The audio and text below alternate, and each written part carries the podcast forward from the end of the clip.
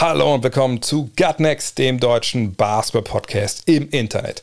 Mein Name ist André Vogt und ich begrüße euch zu einer neuen Folge unseres kleinen, aber feinen Basketball-Hörspiels. Heute mit dem EM-Spezial, presented by Magenta Sport. Ja, ihr werdet es mitbekommen haben, die FIBA Eurobasket 2022 steht vor der Tür. Vom 1. bis zum 18. September wird unter anderem in Deutschland, da gibt es eine Vorrunde in Köln und die Endrunde in Berlin, der Europameister im Basketball ermittelt. Und das wird ein Turnier. Ach, also wer sich darauf nicht freut, hat den Basketball nie geliebt. Warum? Zum einen natürlich sind alle Top-Teams mit dabei, die wir in Europa so haben, basketballerisch, aber wir haben auch Spieler dabei. Ich meine, wir haben Janis Antetokounmpo, Luka Doncic, Nikola Jokic, ich meine, das sind drei MVP-Kandidaten.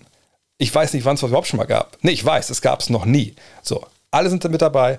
Antetokounmpo für Griechenland, Doncic für Slowenien. Den sieht man sogar in Köln dann gegen die deutsche Nationalmannschaft. Und Jokic natürlich äh, mit Serbien. Und das Tolle ist, früher hätte man so ein Turnier ja, irgendwie die shady Kanäle vielleicht irgendwo abrufen können im Netz oder halt gar nicht sehen oder nur Boxscores. Heute laufen alle Spiele der Eurobasket live bei Magenta TV und Magenta Sport. Das sind 76 Partien. Das ist eine Menge Basketball. Und das Beste eigentlich aus Sicht von deutschen Basketballfans. Die Spiele der DBB-Auswahl werden alle kostenlos bei Magenta Sport übertragen. Das wisst ihr vielleicht schon, das machen die Kollegen bei Magenta Sport schon ein bisschen länger. Von daher, eigentlich ist es ein rundum sorglos Paket. Jetzt werden einige denken, also kostet die sicherlich ein bisschen Geld. Ja, kostet es auch. Das könnt ihr alles euch durchlesen auf www.magentasport.de slash Aktion slash Eurobasket. Bisschen sperrig, aber macht Sinn, dass es so heißt. Von daher, ich denke, ihr kommt dahin. Und da könnt ihr dann schauen, ja, ist das was für mich, ist das nichts für mich? Wenn ihr noch nicht ganz entschieden seid, guckt doch erstmal am 1. September das Spiel gegen Frankreich. Da wird auch noch Nowitzkis, Dirk Nowitzki, muss ich dazu sagen, wahrscheinlich nicht, aber sein Trikot wird unter die Hallendecke gezogen. Das ja alles dann ne, kostenlos bei Magenta Sport. Überzeugt euch da von der Qualität und dann schlagt zu, denn besser, besser es nicht. Von daher, Magenta Sport, danke für äh, das Sponsoring hier in den nächsten äh, paar Wochen, denn an dieser Stelle werden wir euch ne, ein rundum Sorglospaket, werden wir euch schnüren, so rum, rund um die Eurobasket. Es wird Gäste geben, die analysieren, zum Beispiel der Gast heute, erzähle ich gleich. Es wird äh, Interviews geben, etc. Vor der EM, aber eben auch während der EM. Und den Anfang macht heute Lukas Feldhaus. Den kennt vielleicht der eine oder andere von Twitter, ist für meine Begriffe der residente Top-Experte, den wir haben auf Twitter aber ja, auch in Deutschland, wenn es so um, um europäischen Basketball geht. Also Lukas kennt jeden Spieler, hat Scouting Reports am Start. Das ist wirklich, da schlackert selbst mir die Ohren. So, ich bin hingefahren zu ihm, er lebt in der Nähe von Oldenburg und wir haben uns unterhalten über A, die deutsche Nationalmannschaft, was war los, was war zu sehen, was war zu erkennen ne, bei den Tests in Belgien und in Niederlanden. Was erwartet uns jetzt dann in Hamburg am kommenden Wochenende beim Supercup? Und wie sehen wir generell so ein bisschen die Chancen der deutschen Mannschaft? Wir gucken auch so ein bisschen ins Feld hinein, so früh ne, in der Vorbereitung. Da könnt ihr euch heute drauf freuen. Also viel Spaß mit der ersten Folge des EM-Spezials, presented by Magenta Sport.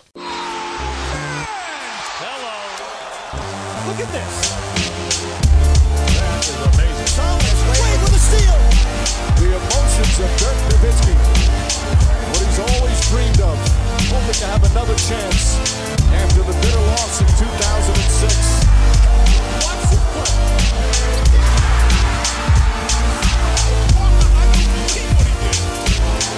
That is amazing. Hallo und willkommen zu Gut Next, dem deutschen Basketball-Podcast im Internet. Mein Name ist André Vogt. Ich bin Lukas Feldhaus. Und wir befinden uns hier in der, in der sächsischen Provinz. Das werden Leute nicht sagen, ja, sind wir immer, du kommst aus Wolfsburg. Aber wo sind wir genau, Lukas? Äh, wir sind in Essen-Oldenburg, quasi in meinem Heimatort, im Ort meiner Eltern, wo ich jetzt mich zurzeit aufhalte. Genau. Ja, und vielleicht müssen wir erklären, wer du überhaupt bist. Denn Lukas fällt aus der Name. Okay, mittlerweile heißt dein Twitter-Handle ja auch so, dein Name ist ja da. Aber eigentlich Ed Pfeilchenfeuer, das äh, ist dein Name. Die meisten kenne ich von Twitter. Woher vielleicht noch? Äh, ja, also ich habe begonnen, früher bei äh, Court Review zu schreiben, das dann Basketball.de wurde. Und da war mein Twitter-Handle Feuer. Eigentlich war mein, äh, mein Handle Feuer zuerst im Forum. Schönen Dank ganz früher, genau. als ich als Jugendlicher da gepostet habe. Also ich war ein großer Fan früher von Atlant Dragons. Mhm. Ähm, und ähm, fand auch immer damals zu der Zeit gerade die John Patrick Veilchen, die Göttinger Veilchen gut äh, zu der Zeit.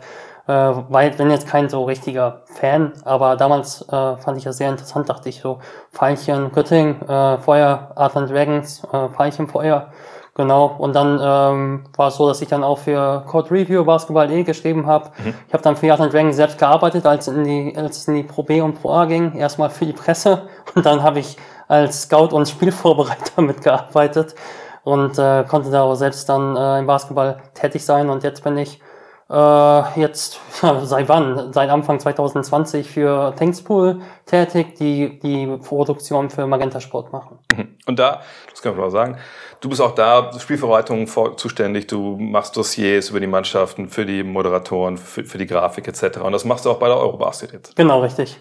So von, ist es. Von daher bist du genau der richtige Mann hier zum Auftakt für diese, diese Spezialpodcasts, weil wir wollen heute darüber sprechen, also natürlich, wie gesagt, über, über deine Arbeit, wie du dazu gekommen bist, bla bla bla. Und dann natürlich aber auch zum einen über die deutsche Mannschaft. Ne, was haben wir jetzt gesehen? Es gab ja zwei, sagen wir mal, Testspiele, das waren es ja auch, ne, gegen Belgien, gegen Niederlande, aber natürlich zwei Spiele, die vielleicht nicht so viel Aussagekraft hatten. Aber wir wollen trotzdem mal gucken, wo steht das Team, wo kann das hingehen. Du hast auch schon ein paar andere Teams hier angeguckt, die bei Eurobasket dabei sind und können gerade ein bisschen drüber sprechen, über deinen Prozess, was wir da so erwarten. Das soll jetzt ein bisschen der Auftakt sein in diese ganze Geschichte. Ähm, welche, du hast, wir haben schon gesprochen im Off, also du hast das Spiel gegen Niederlande gesehen, genau wie ich. Ne, gegen Belgien, sorry, gegen, Belgien. Belgien. Gegen Niederlande haben wir es beide nicht sehen können. Ähm, wie hast du jetzt diese, diese ersten beiden Partien oder diese erste Phase der Vorbereitung wahrgenommen? Das ist ja wirklich, man steht ja ganz, ganz am Anfang. Ja, es waren klassische Testspiele. Du hast es in einem anderen Pod schon gesagt, es ist eigentlich wie in der NBA die ersten Spiele im Grunde ja. genommen, äh, die ersten Preseason Games. Ähm, viele der Stars haben nicht gespielt, beziehungsweise im Wechsel gespielt, nicht gespielt.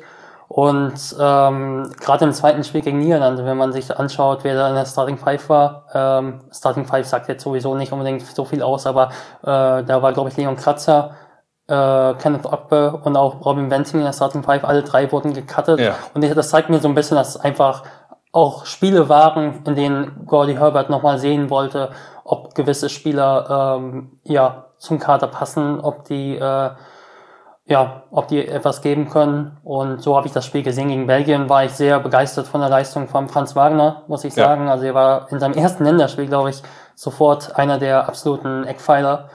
Äh, aber grundsätzlich, außer ein paar individuellen Eindrücken, glaube ich, kann man da jetzt noch nicht viel rausziehen. Ja, ich glaube auch gerade das Spiel gegen, Nier, äh, gegen Belgien.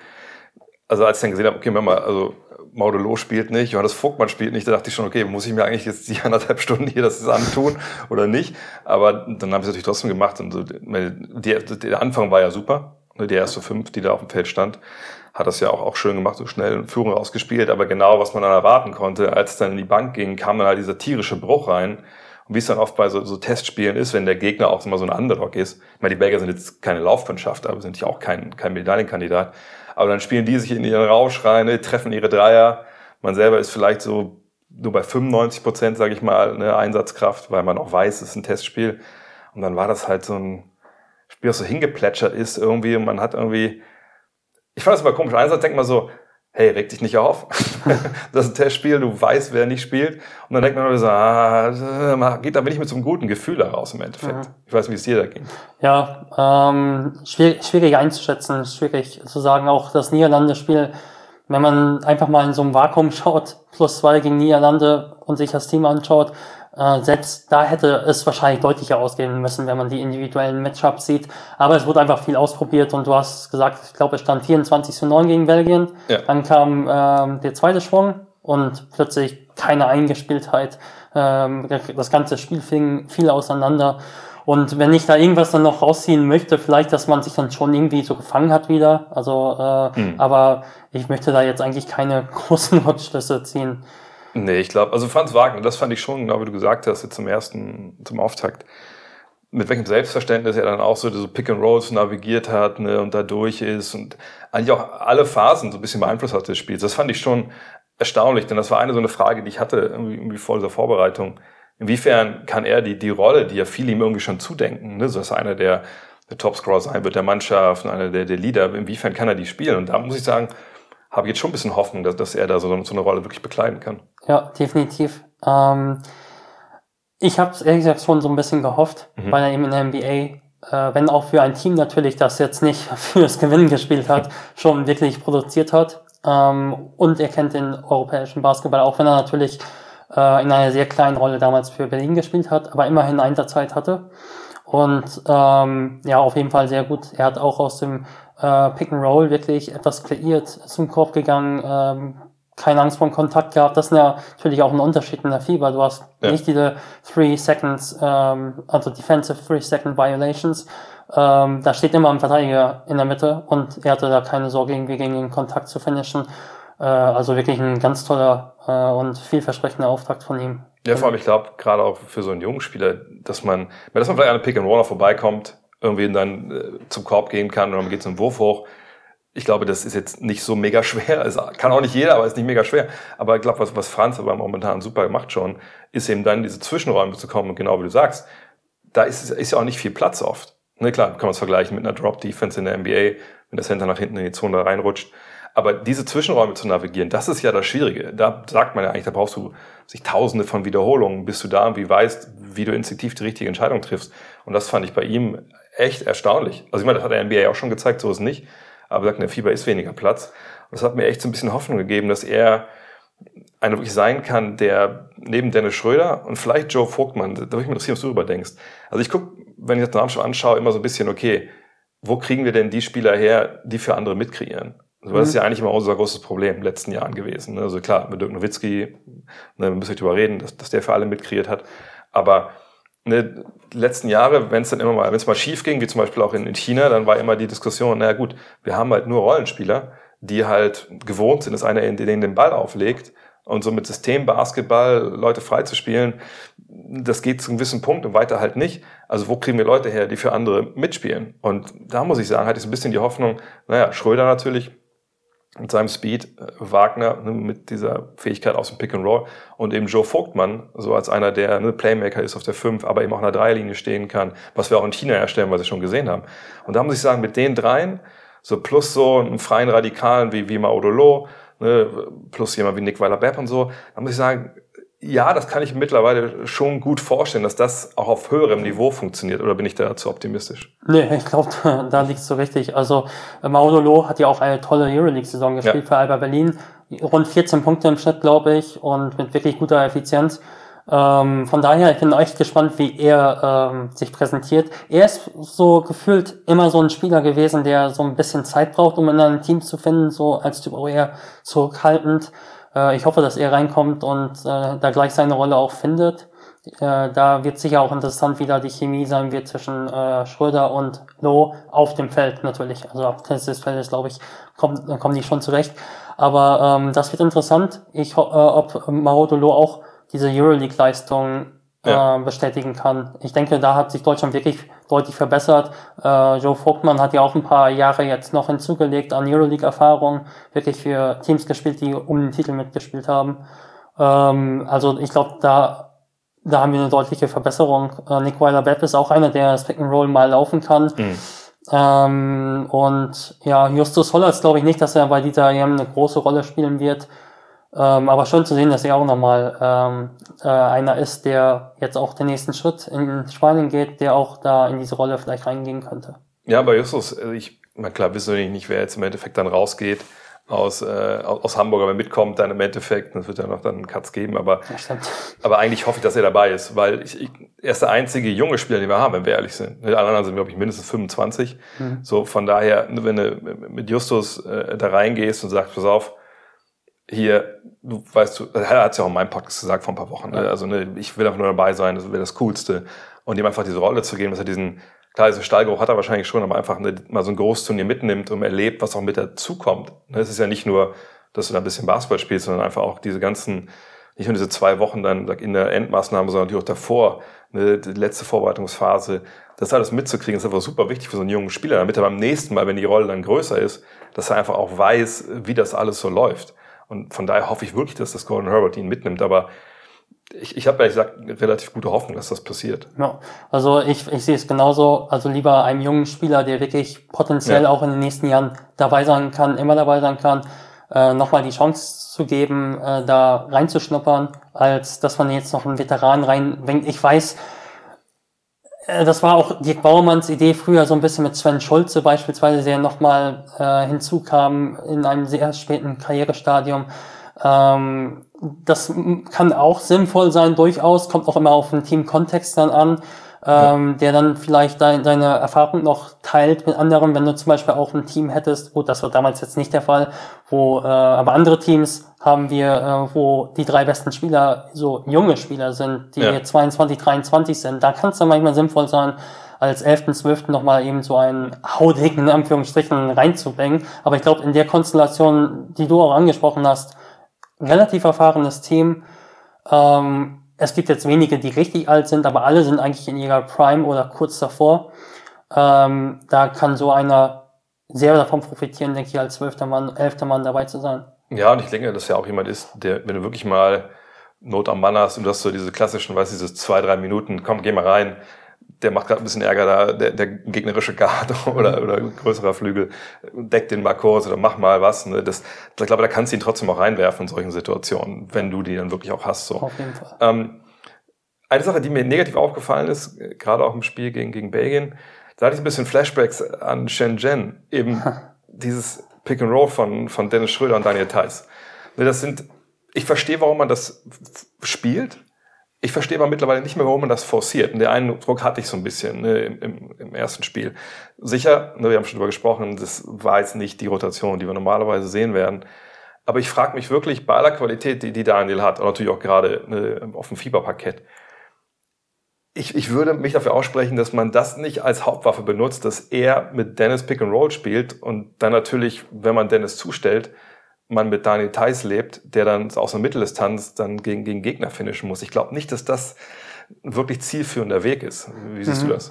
Ja, also vor allem äh, schwierig damals in Shenzhen war ja auch, dass die Pick and Rolls auch kaum vorbereitet waren. Also ja. das war ein großes Problem. Der Gegner, da kam kaum eine, sag ich mal, Pre-Action, wo der Gegner vorher nochmal beschäftigt wurde, vielleicht nochmal switchen musste sondern es war häufig so eben, dass ähm, ja, dass einfach das Pick and Roll ähm, etliche Male gelaufen wurde und der Gegner musste einfach sein Konzept spielen und so lange, bis es, äh, so lange, wie es funktioniert hat. Und das äh, damit äh, nimmt man auch die anderen Spieler aus diesem äh, Spiel, aus dem Spiel raus. Also das sehe ich ähnlich. Ich glaube aber grundsätzlich, dass das Pick and Roll Schröder-Teil schon eine ganz gute Waffe ist, denn ähm, Schröder mit seinem Speed kann Paint Touches kreieren, also ähm, die Gegner gegen die Verteidigung dazu zwingen, sich zusammenzuziehen. Und mhm. dann ist Tai schon einer, der auf, auf Fieberlevel schon auch finishen kann, wenn man zum Beispiel gegen ähm, man spielt ja nicht gegen Rudi, Rudi Gobert oder so. Ja, schon mal spielt schon okay, man spielt gegen einmal gegen, okay.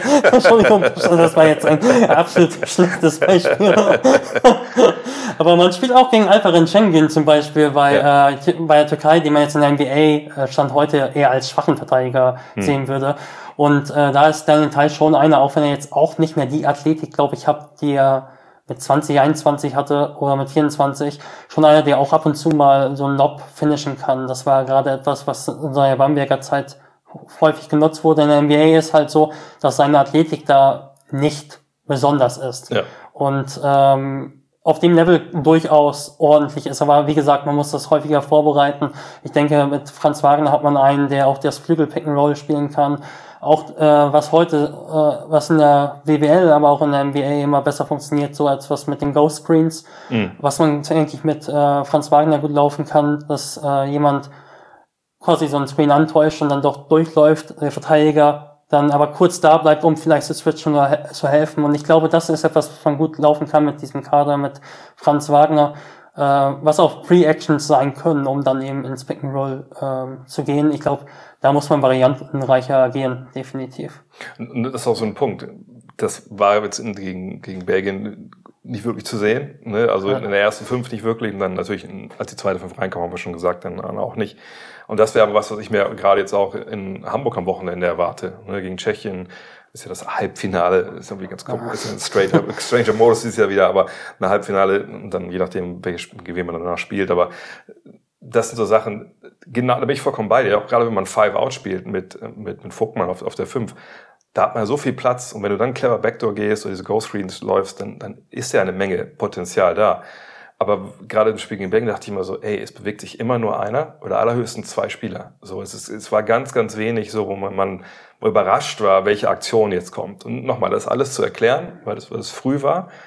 Aber das ist der Schritt, den ich sehen will, jetzt am Wochenende. Und, und, und ich bin gespannt, weil in der Vergangenheit war das halt auch wenig zu sehen. Ne? Ja. Und, und, ich hoffe mal, dass die Zeit reicht, um das jetzt auch diese Instinkte zu schärfen, dass man das halt laufen kann. Definitiv. Ich hoffe, dass dieses Spiel gegen Belgien auch dafür da war, um einfach so ein grundsätzliches Miteinander zu kreieren, wie man zusammenspielt. Einfach, einfach so ein grundsätzliches, ja, ein grundsätzliches Verständnis zu etablieren auf dem Feld. Ich hoffe, das war jetzt auch nicht alles. Äh, ähm, ja, ich denke, mit dem Team ist einiges möglich. Also man hat immer noch nicht, denke ich, so viele Kreativspieler, aber man hat ein paar. Also man kann sicherlich auch mit äh, Joe Vogtmann, auch wenn er jetzt nicht der überragende Post-Up-Spieler ist, kann man sicher auch so eine äh, Flex-Action sicher auch mal laufen, wo dann, äh, wo man dann eine Option hat, vielleicht noch Backdoor was zu machen, weil er ein sehr guter Passer ist, der mhm. ähm, Cutter finden kann.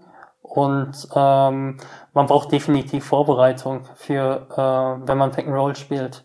Äh, man hat jetzt nicht unbedingt so das versatile Team, würde ich sagen. Äh, ich sehe jetzt nicht so die Offscreen-Spieler so. Also David Krämer hat man da, äh, der aber vielleicht sogar gar nicht dabei sein wird, wenn wir ehrlich ja, sind. Ja. Andy Obst, da hoffe ich wirklich, dass der diese Option ist. Also gerade wenn ich denke, äh, man wird es ja oft sehen, dass Dennis Schröder den besten Verteidiger des Gegners findet. Und ja. in der FIBA hat man nicht so viele athletische Verteidiger. Man hat nicht die Verteidiger, die ähm, man hat nicht fünf Top-Verteidiger auf dem Feld, hat man dann wäre jetzt auch nicht immer oder selten, aber ähm, in der FIBA hat man ganz oft drei Spieler, die wirklich nicht athletisch sind und ja. nicht unbedingt gute Verteidiger sind. Und wenn da zum Beispiel Schröder gegen den besten äh, Verteidiger von, ähm, von Türkei, wer es jetzt auch immer ist, Hasesh oder so, ähm, spielt. Und Andy Obst ist auf dem Feld gegen einen eher schwachen Verteidiger, der eigentlich nicht verteidigen will. Shane Larkin zum Beispiel, der jetzt wirklich kein guter Verteidiger ist, wenn wir ehrlich sind, herausragender Offensivspieler. Dann ist das schon etwas, was ich sehen möchte, dass äh, Andy Obst dann auch auf Screens, also um die Blöcke kommt und ja. dass man sowas nutzt. Ja, ich meine, das glaube ich eh, meine Schröder Speed ist ja einfach seine, seine größte Waffe. Und vor allem auch in, in der Fieberwelt. In der NBA, klar, da gibt es auch Jungs, die sind ungefähr gleich schnell und auch schneller. Auch da gehört er zum, sagen wir, zum Top, also Top Drittel, vielleicht sogar so Top Viertel, wahrscheinlich Top Fünftel, was den Speed angeht.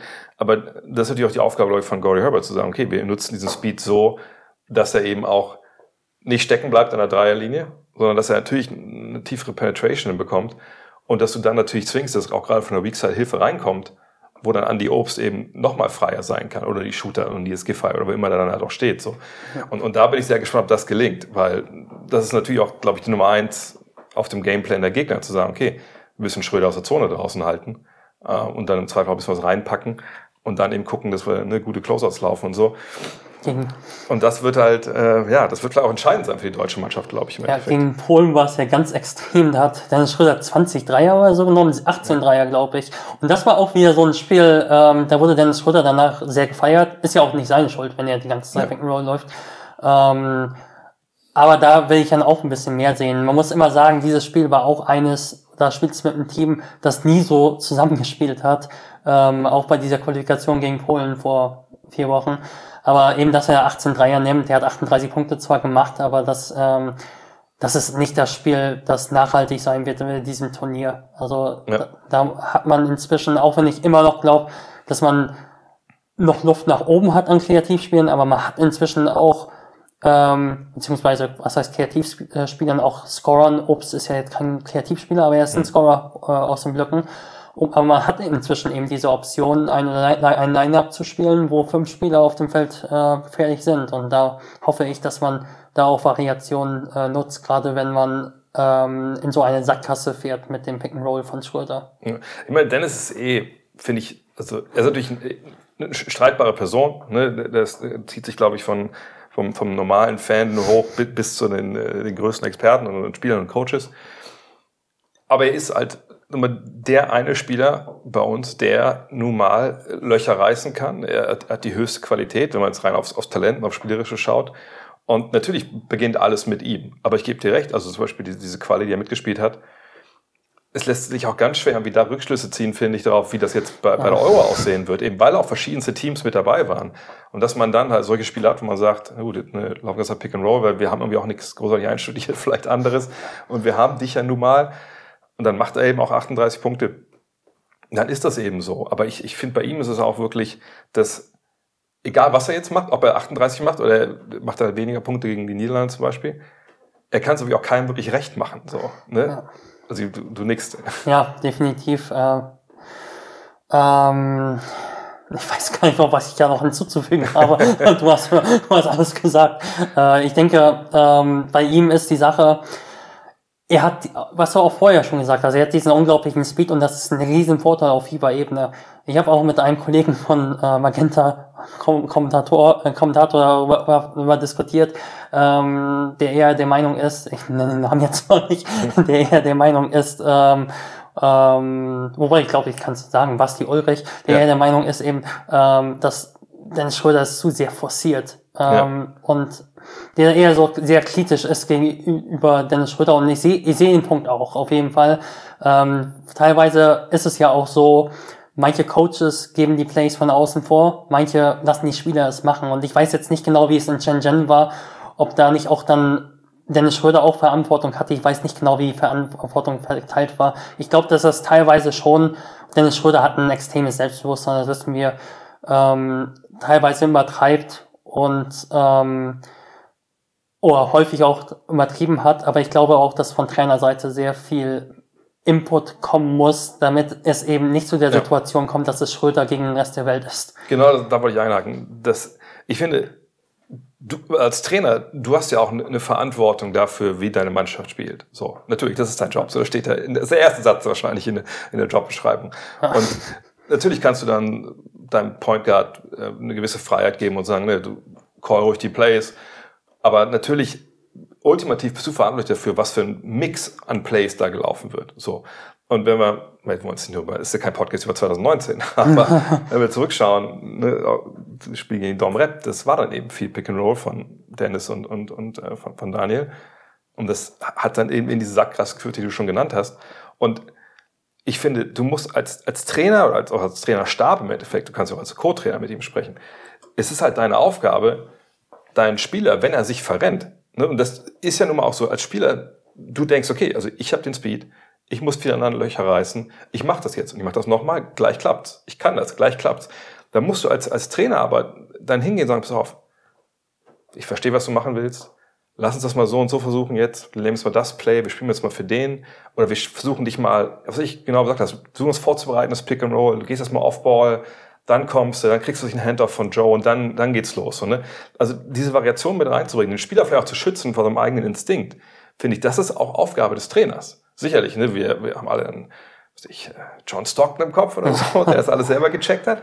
Aber sind wir auch mal, Dennis Schröder ist nicht John Stockton, sondern er hat andere Qualitäten, ein anderes Selbstverständnis und dann liegt es eben an Gordy Herbert und Co., da ihm hinzugehen und zu sagen, pass auf, jetzt machen wir mal was anderes oder wir bringen dich mal anders in die Action rein. Definitiv. Äh, es ist so ein bisschen ironisch, dass eigentlich tatsächlich eigentlich dieses 2019er, 2019er Turnier das repräsentativste fast ist, wenn wir über die Beurteilung der Leistung der Nationalmannschaft sprechen in den letzten Jahren. Denn wir hatten Qualifenster, wo eine ganz andere Mannschaft gespielt hat. Ja. Wir haben eine Olympia gehabt, die sehr, was sportlich sehr gut funktionierte. Bei anderen ja. Themen reden wir jetzt mal nicht. Ähm, und da war aber Dennis Schröder eben nicht dabei. Und ähm, Dennis Schröder hat, ist immer ein großer Teil des Teams. Und dann ist das 2019er Turnier, äh, die Weltmeisterschaft wahrscheinlich wirklich das letzte, was wir gesehen haben. Ja. Aber ja, genau. Und ich glaube, gerade was du auch ansprichst mit den Hand-of-Actions, wir haben da mit äh, Joe Vogtmann einen Spieler, der, ähm, der da auch sehr, sehr variabel agieren kann, weil er eben aus so einem Handoff dann, wenn das vorbereitet ist, ähm, wenn dann Handoff spielt mit Dennis Schröder. Wir haben ein Line-Up mit Dennis Schröder, äh, Daniel Theiss auf der 5, Joe Vogtmann auf der 4. Vogtmann hat in Moskau eher die 4 gespielt sogar. Mhm. Die haben mit einem Abroller gespielt und eher auf, an der Dreierlinie. Wenn wir die, denen das Line-Up haben, dann kann ich mir durchaus ein ähm, Handoff vorstellen, Joe Vogtmann für Dennis Schröder. Und äh, Daniel Theiss kommt dann eben noch als Screener dazu Ja. Und dann hat man eben diese Option. Ähm, Joe Vogtmann poppt an die Dreilinie raus, an der Ecke, oder mhm. nicht an der Ecke, sondern am Flügel. Ja. Da hat man diese Option. Oder man hat, äh, Dennis Schröder geht all the way zum Korb. Oder man hat eben das, äh, die Pick-and-Roll-Option noch als Abroller äh, Daniel Theiss. Und genau dieses Vorbereiten, das äh, erwünsche ich mir eben. Also Hand-of-Actions ist, glaube ich, für dieses Team auch etwas, was man gut spielen kann eben. Ja, ja. Denke ich mir auch, weil ich, ich, ich sehe es halt nicht so, dass, du hast schon angesprochen, Joe ist nicht der, der, der Postspieler. Daniel, eigentlich, wenn wir ehrlich sind, auch nicht. So, und naja, wen haben wir denn dann noch? Weißt du, Danilo Bartel, das ist vielleicht ein bisschen was anderes.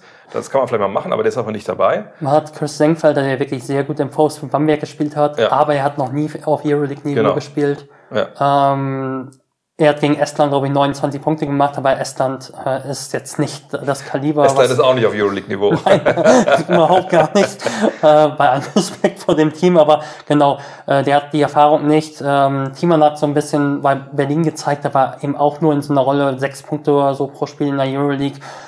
Also die Spieler, auf die es im Endeffekt ankommt, ähm, es kommt natürlich auch auf die anderen an, da will ich jetzt nicht völlig ausklammern, aber ähm, die sind eben keine Post-Up-Spieler, gebe ich ja. dir völlig recht. Ja, vor allem im Post, ich glaube, heutzutage ist ja egal, ob es Fieber oder NBA ist, wenn du den Ball in den Post gibst, dann muss das einer sein, wo der Gegner direkt weiß, um Gottes Willen, da müssen wir jetzt irgendwie Hilfe schicken. Also du musst da schon jemanden haben, der das wirklich so kann, dass du dann, egal wen du da angreifst, wenn der Ball da runtergeht, dass du einen Vorteil hast, damit die Defense reagiert. Wenn sie aber dann eins gegen eins spielen und alle stehen so in den Zwischenräumen, dann hast du ja nichts gewonnen. So, ja. Deswegen Chris Engfelder bei aller Qualität, die er hat, der, ich glaube, da wird Rudiger aber ja nicht schwitzen, wenn er nee, auf, auf keinen Fall, Fall. Auf, einmal sieht. Ja, auf keinen Fall. Er ist auch einer, auch kein Playmaker im Post. Er hat, glaube ich, letzte Saison in der BBL ein Assist vielleicht pro Spiel hm. gehabt. Teil 2 ist, glaube ich, weniger als ein. Also ähm, ich glaube, der wird, ich glaube, Chris Senkfelder kann punktuell mal, weil er eben die Scoring teilweise gezeigt hat, punktuell eine Option sein, mal wenn nichts läuft, dass man immer reinwirft, so fünf mhm. Minuten und wenn äh, und ein, zwei Touches gibt. Aber wenn das nicht äh, läuft, dann bleibt das für das ganze Spiel draußen, zumal er eben kein guter Verteidiger ist. Ja. Ähm, aber ja, und ich bin sehr gespannt. Ähm, ich glaube, bei Basketball.de hatte äh, Goldie Herbert gesagt, dass er Franz Wagner als Dreier und Zweier sieht. Genau, ja. Ich hätte, ich wünsche, würde ihn mir gerne auf der vier wünschen in ja. der, in der FIFA ähm, auch mal. Denn er ist, du sagst es, wir haben heute nicht mehr auf der vier auch diese hm. Post-Up-Spieler, die jetzt so mega effizient dort agieren. Er ist über zwei Meter groß, nicht so kräftig, aber relativ stabil schon. Äh, da wird äh, jetzt, es wird nicht passieren, dass er da regelmäßig komplett zerstört wird im Post, wenn er die vier spielt. Und er kann da eben Closeouts attackieren, er kann ja. dort ähm, extrem viel Spacing erzeugen, weil er eben den schnellen ersten Schritt hat, wenn die Hilfe kommt, dann kann er wirklich, ähm, ja, also er kann den Dreier werfen oder er geht eiskalt zum Korb. Ich, ich wünsche mir wirklich, dass man die, dieses Lineup mal sieht, muss man natürlich sehen, wie man dann auf der 3 spielt. Äh, ich denke, Weiler Webb mit 1,98 Meter oder so kann man durchaus auch, ja. das ist heute ist positionslos quasi. Wer, wer redet nochmal Position? Ähm, äh, kann da auch auf die 3 gehen. Und ähm, ich hoffe, dass man so ein Line-Up mal sieht, denn ich glaube, das kann extrem ja. hilfreich sein. Aber Nick Weiler Webb ist ein gutes Stichwort. Ich meine, das haben wir noch, noch gar nicht gesehen bei der Nationalmannschaft, weil er ja. noch eine Woche jetzt in den USA war, aus persönlichen Gründen. Soll er in Hamburg dabei sein.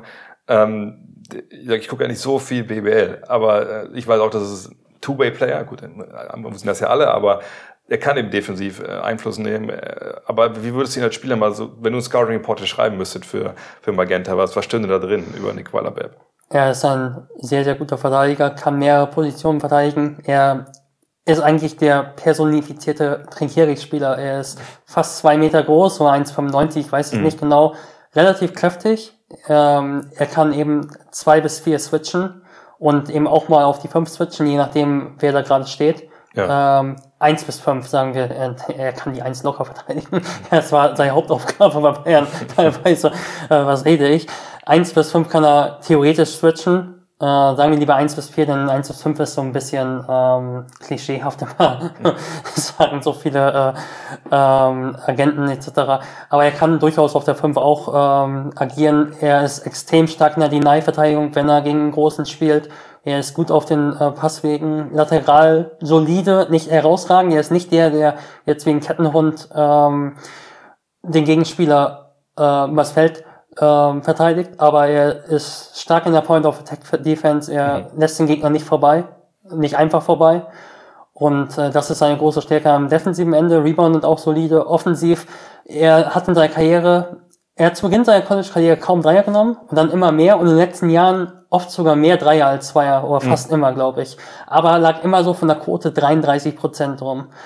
Ähm, also er hat dieses, er kommt über den Wurf offensiv. Mhm aber er trifft ihn extrem unregelmäßig. Das ist etwas, was er verbessern muss und teilweise denke ich auch, er hat nicht diese extreme Endgeschwindigkeit, aber er muss teilweise, denke ich, noch mehr in die Zone kommen. Hat letzte Saison in der BWL nur so ein Freiwurfvorspiel gezogen, wenn ich mich mhm. recht erinnere.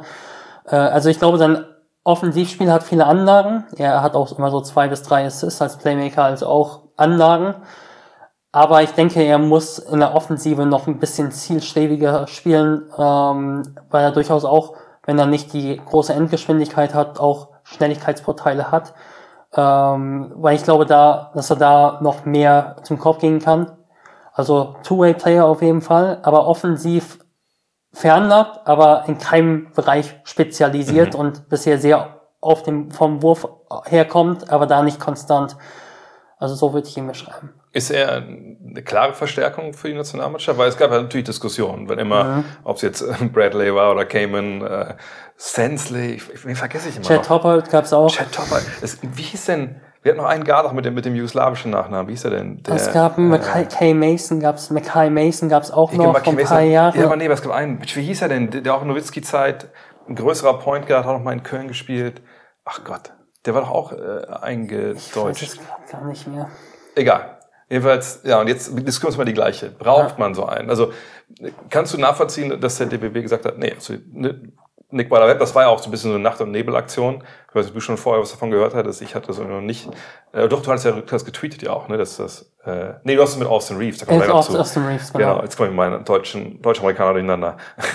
nee, aber ähm, äh, hat jetzt überrascht, dass ausgerechnet Nick Weiler Babb jetzt dann da auserkoren wird für, für diesen Spot? Also bringt er diese Mannschaft wirklich weiter? Ähm, ich glaube, er bringt dem Team Defense, mehr Defense auf dem Flügel. Ich glaube, das war bisher eine Schwäche. Als ich den Kader ja. zuerst gesehen habe, habe ich auch getwittert, äh, Luis von Lindy hätte man da mal nominieren können, der bringt ja. schon Defense. Äh, Franz Wagner bringt natürlich Defense, aber er wird auch offensiv sehr viel machen müssen. Ähm, aber sonst hat man da relativ wenig Defense. Andy ja. Obst ist kein so guter Verteidiger auf dem Level. Also teilweise sogar ein schwacher Verteidiger, wenn wir ehrlich sind. Ähm, bei allen seinen Qualitäten, aber ich glaube eben, dass er mit seiner Defensivstärke da gut reinpasst. Man muss aber wirklich natürlich sehen, er hat es nicht eingeschnitten im Team. Ich äh, habe gesagt, er ist ein inkonstanter, versatiler Offensivspieler, mhm. ohne äh, Konstanz und er wird nicht viel gespielt haben mit dem Team vor der Euro. Er wird überhaupt nicht viel mit dem Nationalteam bis dahin gespielt haben. Das wird interessant. Und ich hoffe dann eben nicht, dass das sowas wird wie bei Anton Gavel damals, der, ähm, den gab es auch noch. Ähm, Stimmt, ja. Der ähm, dann drei Punkte pro Spiel oder so nur aufgelegt hat bei dem Turnier. Defensiv super war, aber offensiv eben gar nicht integriert und ähm, dadurch, dass er dann irgendwie, er war auch nicht mehr in seinem besten, in seinem besten sagen, Jahren, genau. Alt, ja. äh, und ähm, eben nicht so integriert war, Deshalb offensiv muss man halt sehen, weil er eben nicht so die, äh, die Elite-Stärke entwickelt hat bisher, ob er da ähm, die nötige Effizienz reinbringt. Aber ich glaube, defensiv bringt er schon einiges, muss mhm. man schon sagen. Und er ist ein super Typ von allem, was ich gehört habe, auch wenn ich ihn jetzt nicht persönlich kenne, aber ja. alle haben ihn immer gelobt ähm, äh, in Interviews, Bayern-Spieler etc. Ja. Ich hatte ihn noch nicht im Podcast, warum, ich, warum der Andreas Burkhardt den noch nicht hingesetzt hat. Wahrscheinlich nächste Saison.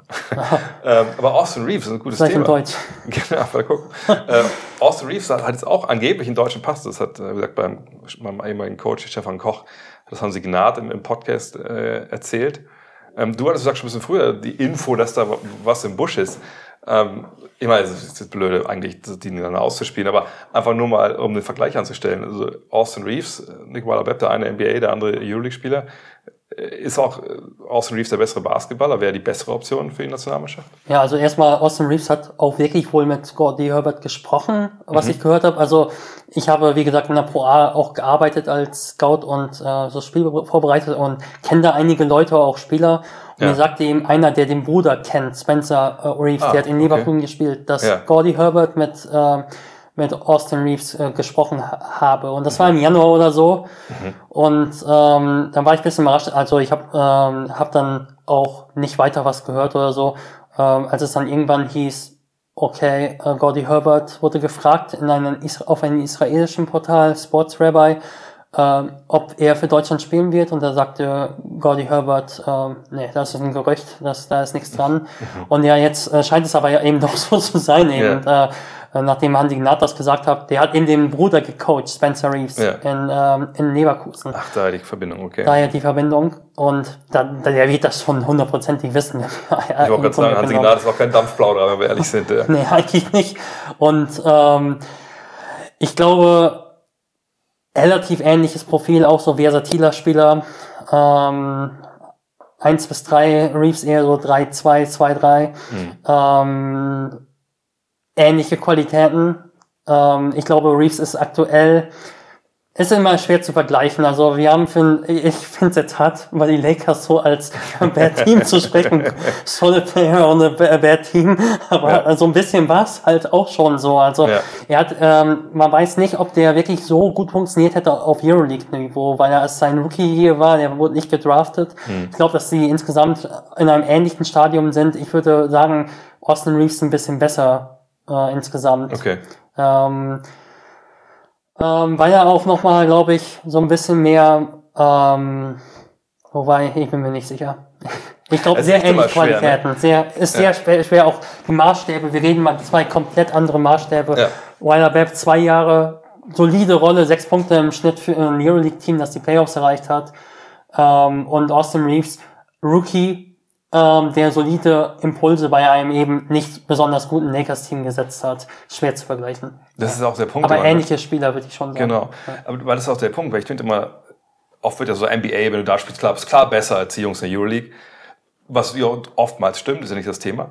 Aber wenn es dann halt auf, auf, auf den Fieberlevel geht, wenn du da halt spielen sollst und dann natürlich auch in einem ganz anderen Kontext und auch vielleicht auch in einer anderen Rolle, als du eigentlich vielleicht in deinem Verein hast, dann wird es eben auch mal wieder schwierig, ne? das immer so zu vergleichen, wer ist besser für eben zum Beispiel in dem Fall für die deutsche Nationalmannschaft. Also ist, ich, ich bin echt gespannt, was da noch passiert. Aber eigentlich hat sich ja Nick Weiler-Bepp jetzt ja auch committed, was man so gelesen hat, mehrere Jahre. Ja.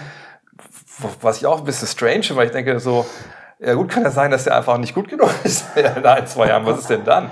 Also, das, das fand ich auch sehr merkwürdig. Das ist schon, schon schwer.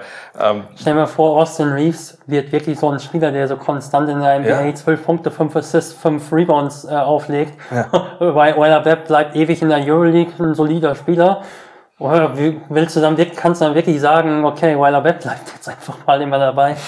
Auf der anderen Seite muss man sagen, du hast ja noch ein paar Namen gesagt, die ich gar nicht mehr im Kopf hatte, so, die alle eingedeutscht wurden da war, hatte niemand langfristig Platz in der Nationalmannschaft. Das ging ja alles, vielleicht mal zwei Turniere oder so. Dass war es Chris Themen nochmal 2015 auftaucht. Ja. Was nee, nee 2011, 2011, 2011 glaube ich, ja. nochmal auftaucht nach ja. 2008 in Peking, da war ich ja schon überrascht, ehrlich gesagt. Ja, ja. ja. Cayman, das war aber auch echt, echt ein Charakter, muss man klar sagen. Das war der coolste, den wir jemals eingedeutscht haben. Das ist auf jeden Fall, Fall wahr. Ähm, was erwartest du jetzt äh, in Hamburg? Also was, wenn du jetzt äh, mit Gordon Herbert jetzt dich hinsetzen könnte heute Abend, die wird hier in der Dorfkneipe Bierchen trinken und äh, da würde ich fragen, Mensch, was erwartest du von, von, von der Truppe jetzt in, in Hamburg? Was würdest du Gordon Herbert sagen? Kann gerne vorbeikommen. also ähm, jetzt geht es, glaube ich, wirklich darum, den nächsten Schritt zu machen und wirklich äh, das zu zeigen, was das Team auch äh, oder einzustudieren im Spiel, mhm. was das Team auch weil er Euro auszeichnen soll. Denn man muss auch sagen, es sind nicht mehr viele Testspiele. Die Testspiele Ende nee. des Monats, das sind keine Testspiele eigentlich, das sind äh, EM, äh, EM-Quali. WM-Quali, oder? Ich bin mir jetzt gerade nicht so... Eine, doch, WM, doch, ja klar. Sicher. Ja, ja.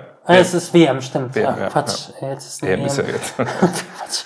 jedenfalls, ähm, genau, das sind auch Spiele, wo du schon kompetitiv sein musst. Das ist eigentlich eine extrem spannende Konstellation. Also Du hast am Ende noch so Spiele, die sind eigentlich auch irgendwo noch Testspieler gefühlt, denn man hat eben so wenig Testspiele ja. und so wenig Zeit, gerade auch Nicola Webb, der spät zum Team stoßen wird, äh, wenn er hoffentlich toi toi toi zum Team stoßen wird, ähm, dann ähm, sind das auch Testspiele eben noch für die WM gewissermaßen, aber sind schon Spiele, wo du kompetitiv sein musst. Das waren gegen Slowenien, die du dann ja dann auch in Köln auch Stimmt. wieder spielst. Also das ist ja auch nochmal so ein Punkt. Ja, also ich glaube, man muss jetzt einfach jetzt wirklich äh, dieses Turnier eigentlich schon so als Generalprobe eben nehmen. Und äh, ich möchte eben sehen, dass man vorbereitetes Pick'n'Roll spielt, dass man äh, verschiedene Aktionen plant. Äh, es gibt ja die Playtypes und ich glaube, da, ich finde es immer wichtig auch, dass man Gegner möglichst verschiedene Bilder zeigt. Mhm. Gut, man hat jetzt nicht den idealen Post-Up-Spieler, da ist, da würde ich jetzt keinen äh, ausmachen, der dann die Go-To-Option wird für das DBW-Team, aber man hat wenn wir über Off-Screen-Actions sprechen, da hat man eben Andy Obst und ähm, den würde ich ja schon sehen, äh, gern mhm. sehen, wenn er von der Bank kommt, 15 Minuten oder so, dass er seine zwei, drei Touches nach, nach Screens bekommt. Dass man eben vor allem die Hand-Off-Actions, wo ich immer denke, wo man viele Spieler auch involvieren kann, gerade auch ein Vogtmann, der kann äh, so ein Handoff auch mal antäuschen und dann zum Korb gehen, Fake Handoff und so etwas.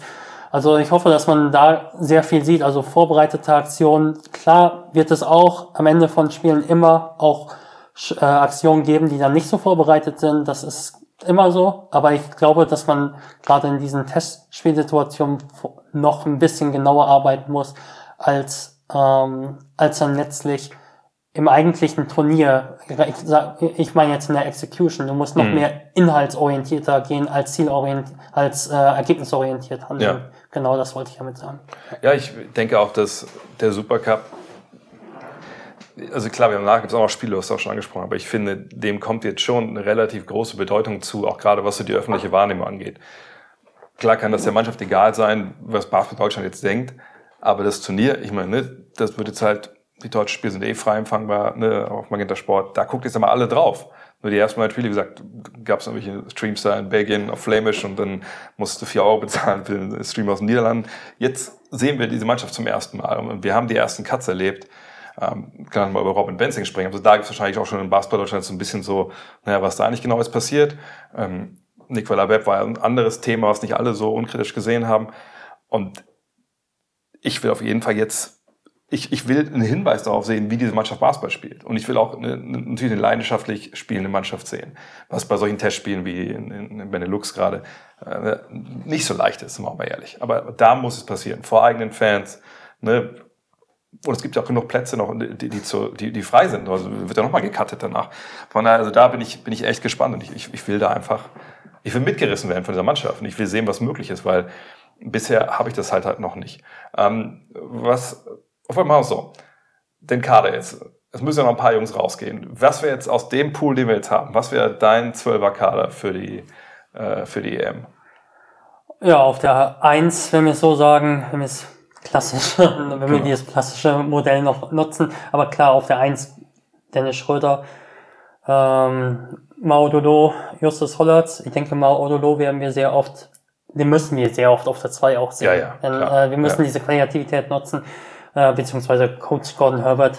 Ich finde es immer so komisch, vom Wir zu sprechen. Ja. Äh, wir als Basketball Deutschland müssen es nutzen. Ja. genau. ähm, dann, auf, äh, dann denke ich, braucht es Andy Obst auf jeden Fall mit seiner ja. Qualität, Dreier zu treffen, reinzukommen, auch kalt reinzukommen, auch mal und dann Dreier zu treffen. Hat er Mike mal bei, äh, bei Bayern gezeigt, ähm, zu Beginn nicht so oft, später aber schon im, Bas gegen, im Barcelona ein ganz, ganz starkes ja. Playoff-Spiel geliefert. Ähm, dann Nick Weiler-Bepp, wenn er dabei ist, man kann es schon ein bisschen kritisch sehen, wenn er jetzt wirklich noch, auch wenn es wegen eines sehr ernsten Grundes ist, ewig nicht dabei ist, ob der wirklich dabei sein muss. Gerade nachdem Gordy Herbert so viel gesagt hat, dass es auch auf die Quali-Teilnahme ankommt. Aber es ist jetzt ein ganz anderes Thema. Das, können wir Leute sprechen, ja, ist ein ganz, ganz schwieriges Thema, ganz, ganz schwieriges. Äh, Nick Weiler-Webb, genau, Defense, sehr, sehr wichtig. Ähm, dann auf jeden Fall auf der drei ähm, Franz Wagner, versatiler Wing, einfach äh, Playmaking vom Flügel. Ähm, sehen Nils Giffey durchaus auch dabei, ist ja. ein Spieler, der solide Defense spielt, äh, Team Defense, ähm, guter Typ, kann mal einen Dreier treffen.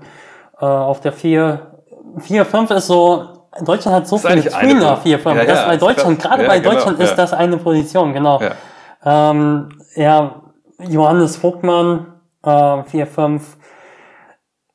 Ähm, ich denke auch, ja, auf jeden Fall Daniel Theiss natürlich, aber ich habe jetzt zu sehr in Position gedacht. So noch ja. äh, Daniel Theiss als Abroller sehr wichtig. Äh, Defense, Rim Protection.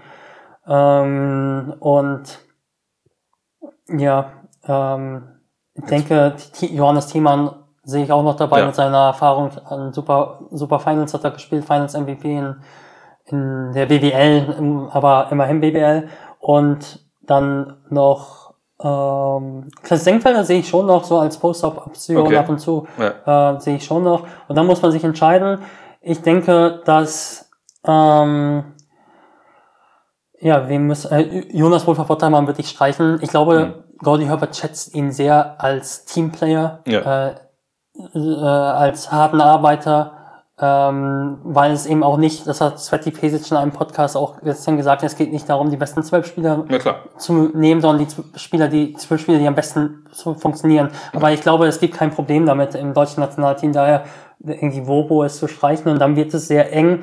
Ich möchte, äh, ich ähm, würde gerne Carignano nochmal bei dem Turnier sehen, weil er einfach defensiv noch ein Spieler ist. Der hat in Ulm 3-4 gespielt, Ja. kann aber auch die zwei verteidigen.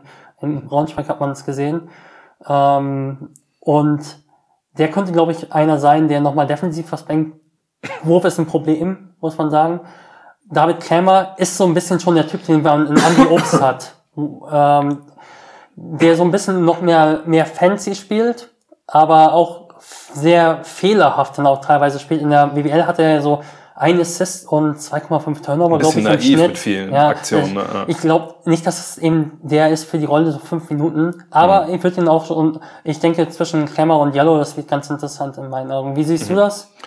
Ich, ich denke auch, also auf den großen Positionen sind wir eh super besetzt, so, ne? Von daher denke ich, vielleicht wäre es eher einer für, für die kleineren noch. Ähm, aber Jalo sehe ich auch super interessant, genau aus den Gründen, die du gesagt hast. Aber der Dreier ist halt so ein Riesenproblem. Und dann denke ich mir, er war in der Summer League auch, ne?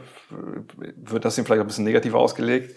Dass er, aber äh, Kremer, ich meine, Kremer, wir haben es jetzt auch gegen, gegen Belgien gesehen. Der kommt dann rein, macht dann wie acht Punkte, sieben Minuten so. Ja. Und wenn, du- wenn du denkst, dass du sowas brauchst, einfach mal, wenn vielleicht auch nichts geht, ne, und der, der geht ja rein und der hat ja auch diese, diese Umleitung, sag ich mal, über Amerika genommen. Und das ist ja einer, der auch irgendwie, glaube ich, die Mentalität hat. Definitiv. Ne? Das der freut sich richtig auf so ein Turnier. Also ich glaube, ja, und garantiert. das ist auch so eine Mikrowelle einfach. Spielt Ne? auch immer mit einem Lachen im Gesicht. Michael Ja, Kölner ja. hat es mal gesagt und das ist wirklich so, der hat richtig Bock, wenn er reinkommt. Ja. Das ist einer, auf den, glaube ich, auch das passt, was Joe Dumas gesagt hat. Ne? So, Du hast einen Shooter, wenn du jetzt 0 von 10 von der Linie gehst und sagst, ey Coach, ich bin heiß, ich brauche den Ball. Das ist, glaube ich, auch David Krämer. Der will immer und guckt auch sofort, dass er werfen kann. Aber ist das dann, aber braucht man vielleicht doch mehr Defense? Du hast ja auch schon gesagt, mit Nick Valabert hat man da nur einen wirklich richtig, vielleicht wirklich guten Verteidiger. Franz Wagner klammern wir mal ein bisschen aus. Ähm, ich finde es schwierig. Aber wenn man jetzt denkt, dass man eh bei den Guard-Positionen da so wenig durchmischt, ich würde wahrscheinlich sogar Ja- Jalo mitnehmen, wenn ich ehrlich bin. Ja, ich bin da heute auch eher.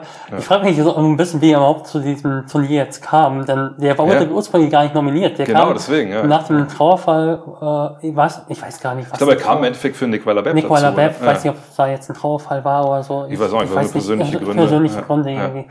Ähm, genau, der kam da plötzlich dazu. Vielleicht hat man auch schon irgendwie gewusst, dass ähm, Franz Wagner, äh, Mo Wagner eventuell fehlt, der übrigens Ja. äh, und deshalb vielleicht den Kaderspot schon mal ähm, Ja. genommen. Aber Mo Wagner übrigens richtig schade, dass er nicht dabei ist. Super der schade, ist so ein ja. Typ einfach, der zu so einem Turnier passt, auch gerade so ein Ja, Heimturnier. Du hast es ja geschrieben, dass gerade im Heimturnier so einer da ne, pusht und, und Vollgas Emotionen zeigt. Das nimmt natürlich alle mit, vollkommen klar. Ich glaube, sowas fehlt eben auch Deutschland so ein bisschen. Also ähm, man hat nicht so diesen Heimvorteil, den man zum Beispiel in der Türkei hätte oder in Ländern, wo ähm, das Nationalteam noch ein bisschen prominenter schon ist. Ja. Und ich glaube, dass ähm, es auch wichtig ist, bei jedem Turnier, was du auch beim Super, zum Supercup schon gesagt hast, dass man, dass die Leute sehen, dass das Team da ist und Ja. äh, dass auch auf den Engen so ein Miteinander entsteht. Ja, das ist, wenn du 2000, warst du 2015 in Berlin dabei? Ah, nee, war ich nicht dabei. Da habe ich ja auch alle, alle Spieler gesehen. Da dachte ich mir auch mal so, ja, hm, natürlich, ne, es war emotional, auch gerade letztes Spiel von Nowitzki damals, ne, das war natürlich auch ein Gänsehautmoment. Und natürlich wurde es auch laut in, in der Mercedes-Benz Arena zwischendurch. Aber genau wie du, was du sagst, wenn du so Türkei siehst, dann mit ihren Einpeitschern, die dann so organisiert sind und das ist diese, diese Leidenschaft. Ich glaube, der, der deutsche Fan wahrscheinlich ist es auch Basketball, Fußball, so das Gleiche, der braucht erstmal so einen gewissen Anschub von der Mannschaft an sich. Die kommen da nicht schon rein und, und stecken sich selber in Brand und dann geht's los, sondern du, du musst irgendwen haben, der das startet auf dem Feld. So, und da wäre Moritz natürlich ideal gewesen. Ne, ganz abgesehen von seinen sportlichen Qualitäten, weil ne, wir haben über Vogtmann ein paar Mal schon gesprochen, dass der da auch so Fake-Handoffs und so selber kreieren kann. Moritz hat ja quasi in Michigan nichts anderes gemacht. Das war ja seine große Rolle. Und auch da hätte ich mir vorstellen, das hätte super funktioniert mit dem. Ähm, aber ich bin gespannt, für wen sich der Herbert entscheidet. Und da können wir mal die Brücke jetzt schlagen zu dem vielleicht kontroversesten Thema jetzt gerade. Eben das mit, mit Robin Benzing, weil letzte Woche in meinem Livestream haben sie mich auch gefragt, mit skizzier doch mal deinen Kader. Und äh, da dachte ich so, ja, okay, Benzing ist aller Wahrscheinlichkeit nach dabei, so als, als zwölfter Mann, so einfach als genau der, ne, der dann da ist, der, der schon viel Turniere gesehen hat, der die Highs und die Lows gesehen hat, der einfach dann auch mal sich einen Spieler, der unzufriedenes Seite nehmen kann. Hey, pass auf, kein Problem, denk dran, ne, bla bla bla. Der jungen Spieler, wie Justus Hollatz mal ein bisschen was noch erzählen kann. Oder einfach generell weiß, wie eine Mannschaft tickt. Ne? Weil ich meine, sagen wir ehrlich, unser Trainerstab Gordon Herbert ne, ist, ist ein analytischer Typ, ne, äh, eher bis auf der kühleren Art. Ne, dann haben wir, wie heißt der auch von Orlando Magic jetzt? Den Namen vergessen. Ah, Brad. Was, Brad Bly. Äh, irgendwie sowas. Nicht, ja. Der kennt keinen. Klar kennt der Franz und der kennt, der kennt, hat, ja. kennt Moritz natürlich. Ne, aber der kommt dazu jetzt auch für die Offense. Und dann haben wir halt dem wahrscheinlich, ich weiß, wie ich es wohlwollend ausdrücken soll. Ich, ich finde Klaus Per war super. Aber Klaus Perwas ist halt kein großartig empathischer Typ, der von der Mannschaft geht und die da mitreißt und irgendwie kumpelhaft ist, sondern das ist halt, es gibt, glaube ich, keinen straighteren Menschen. Ich glaube generell in Deutschland als, Klaus Perwas. Der ist knapp in dem, was er sagt, hart in seinen Anweisungen und auch ein richtig guter Co-Trainer.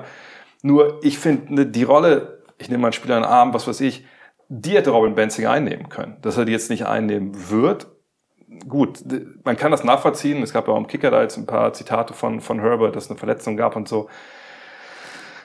Aber diese ganze Art und Weise, wie das gelaufen ist, ne, dass, dass man sportlich vielleicht nicht mehr auf ihn setzt, das kann ich vollkommen nachvollziehen. So, ne, auf der Position gibt es viele gute Leute. Klar, er ist jemand, der immer noch, der, der weiß, wo der Korb hängt und seinem Dreier auch was machen kann.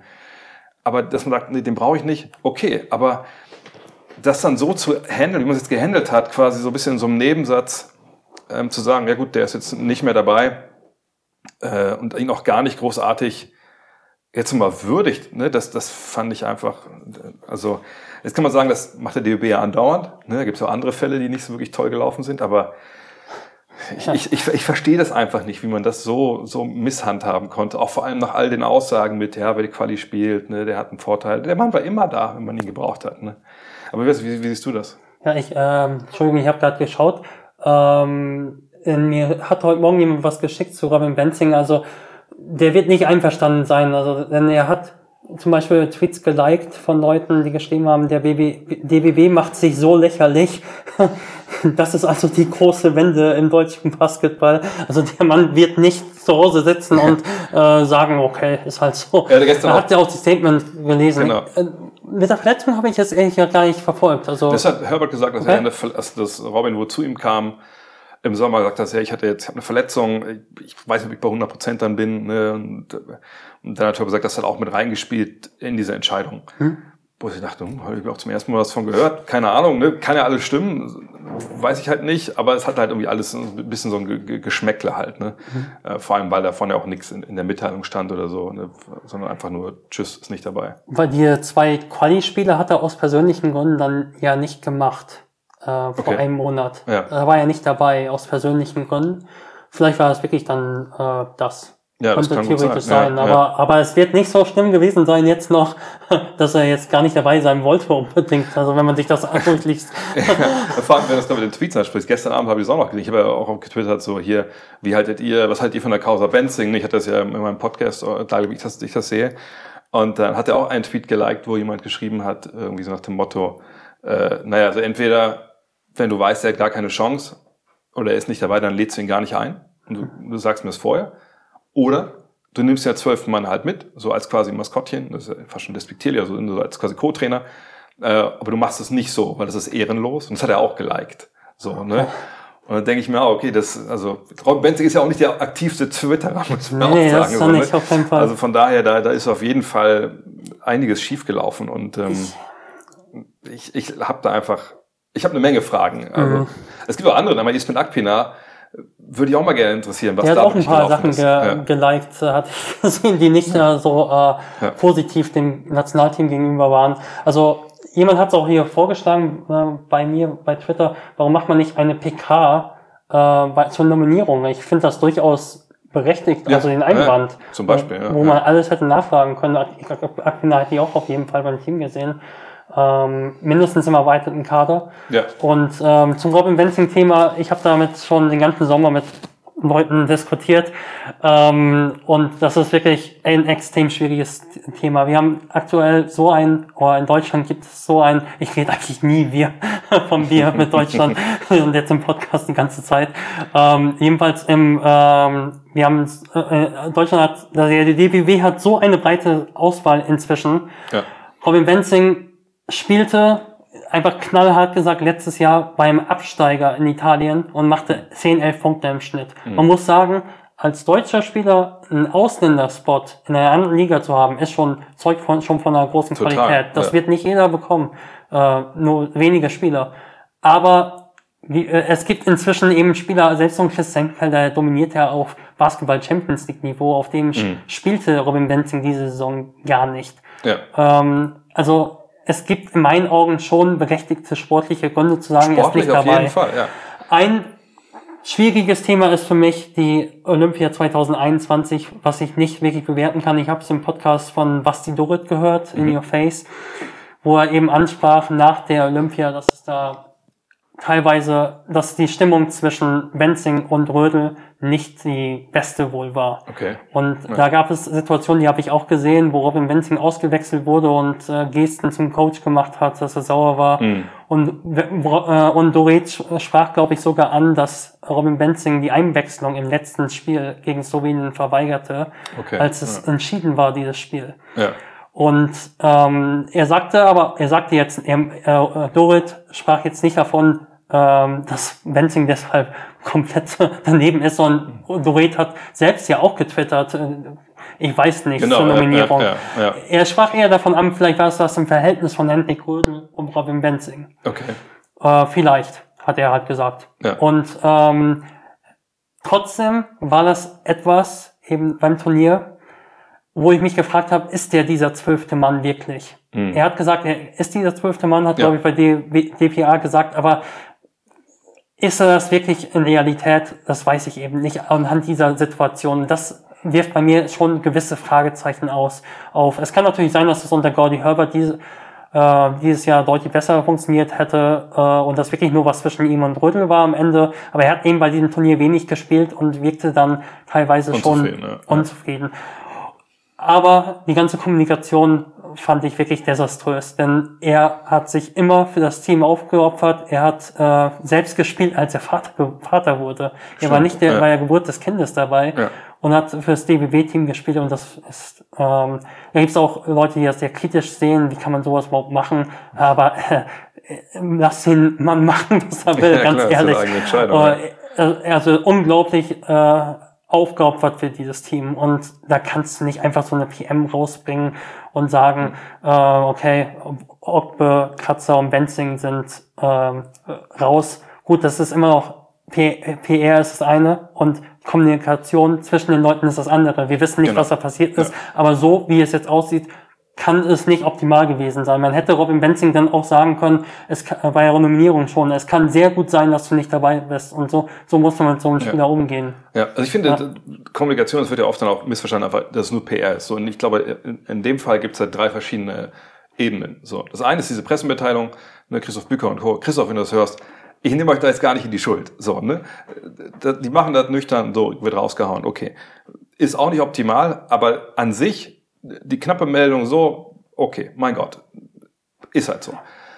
Die Kommunikation mit, mit äh, Benzing hast du schon angesprochen, die muss halt ganz anders laufen, damit er weiß, woran er ist.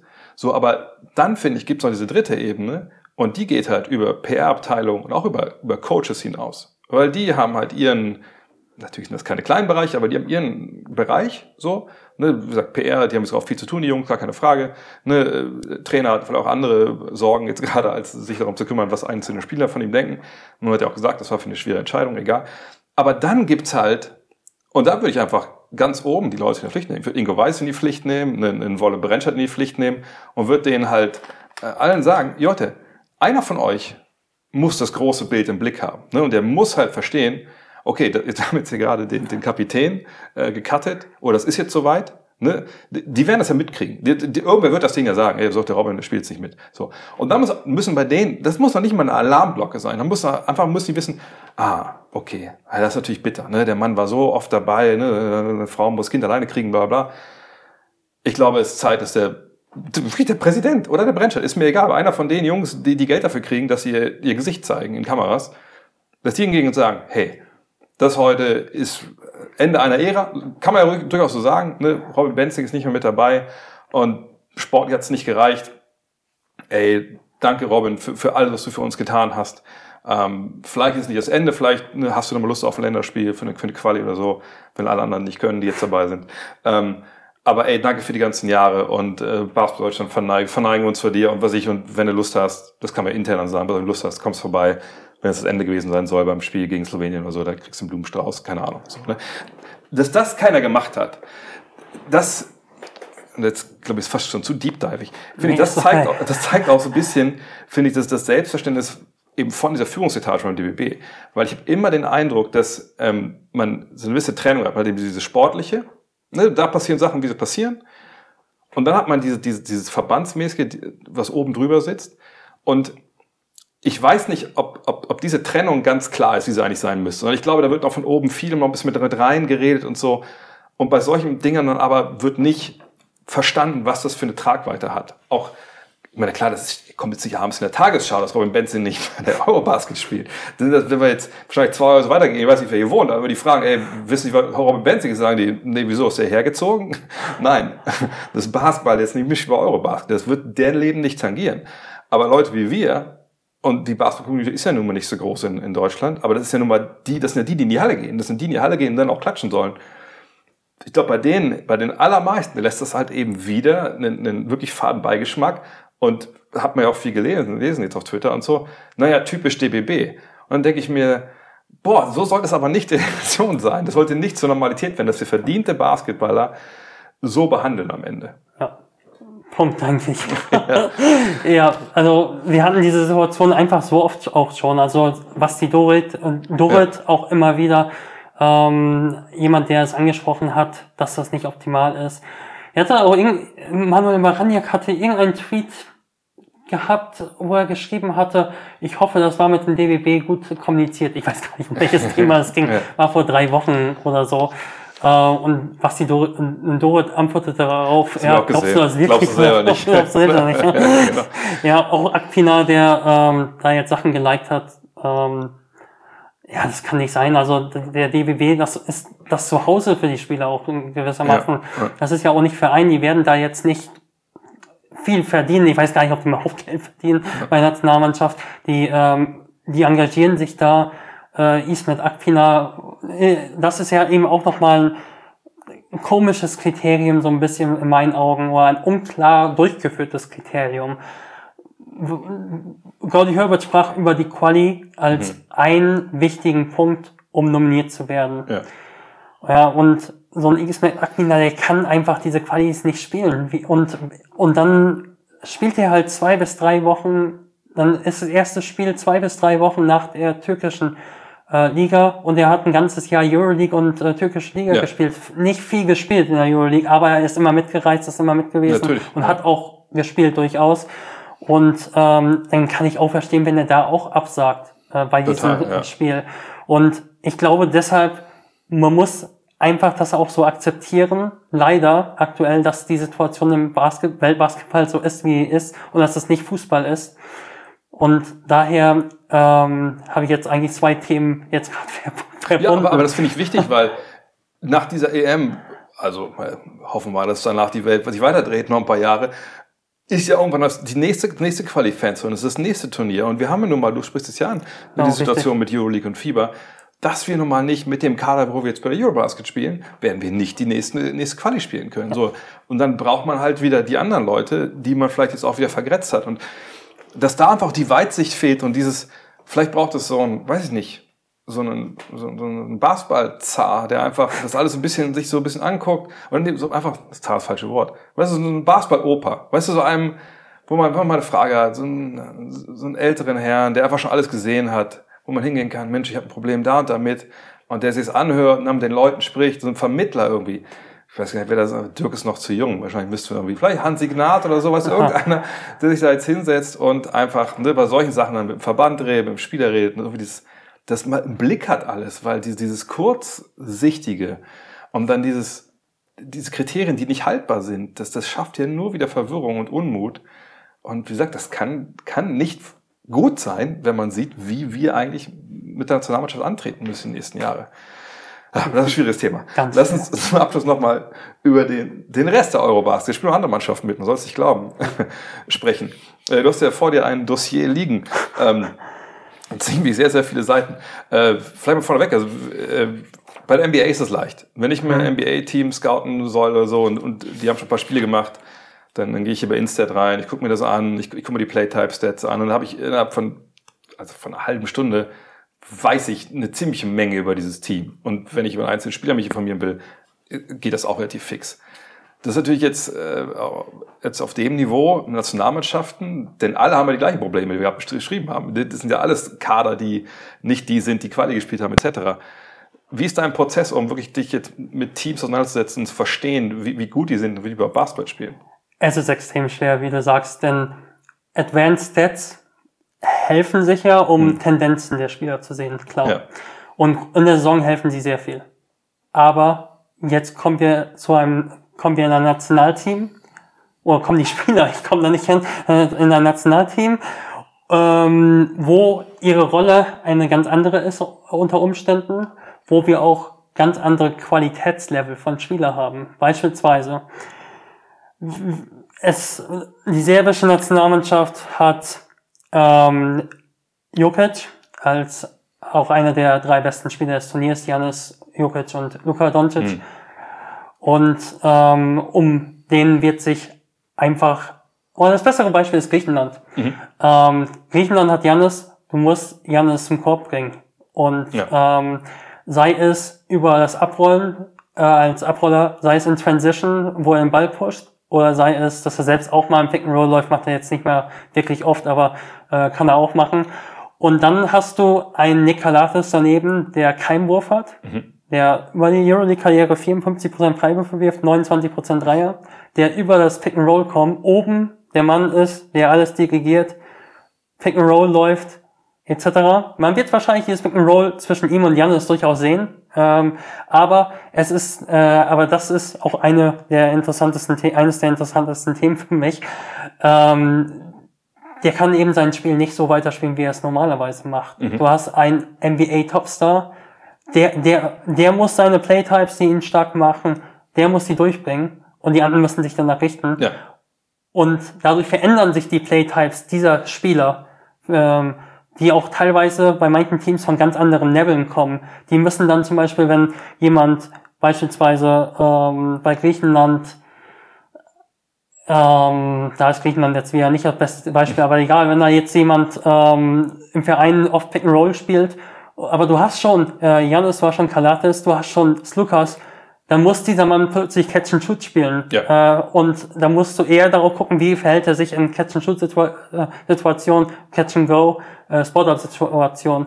Und äh, die Details passen sich also an, weil der Teamkontext ein ganz anderer als im alten Club ist. Hm. Und daher die isolier helfen die isolierten ähm, Advanced jetzt nur in sehr ähm, sehr eingeschränkten oder in sehr speziellen Weisen. Man genau. muss den Kontext immer, immer sehen, das gehört ja, immer dazu. Ja. Genau, ähm, deshalb habe ich mich da jetzt auch bei der Vorbereitung dabei gar nicht so dann daran vertieft, mhm.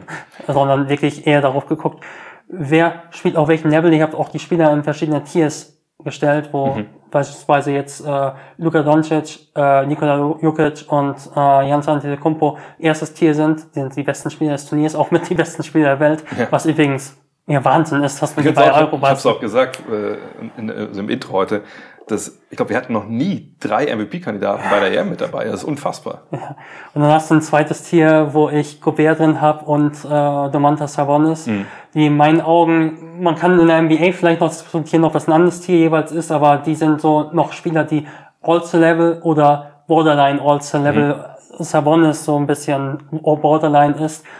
Ähm, und wenn du diese Spieler im Team hast, dann musst du, dann müssen sich die Spieler, vor, vor allem bei den drei Superstars und Sabonis, ich glaube, dass ähm, Gobert ein extra Beispiel ist, weil er offensiv immer noch kein Spieler ist, der Playmaking oder so bringt. Das Ja, wird er selbst auf nicht. dem Level selbst auf dem nicht. Level Ja, nicht. ja. Aber da müssen sich dann andere Spieler, die zum Beispiel in einer mittelmäßigen europäischen Liga 15 Punkte im Schnitt haben, ähm, die müssen die unterordnen. Ich habe also geguckt, wer sind die besten Spieler, ähm, was, worin sind die so stark? Und dann habe ich gesch- geschaut eben, ähm, wer, wer komplementiert sie am stärksten.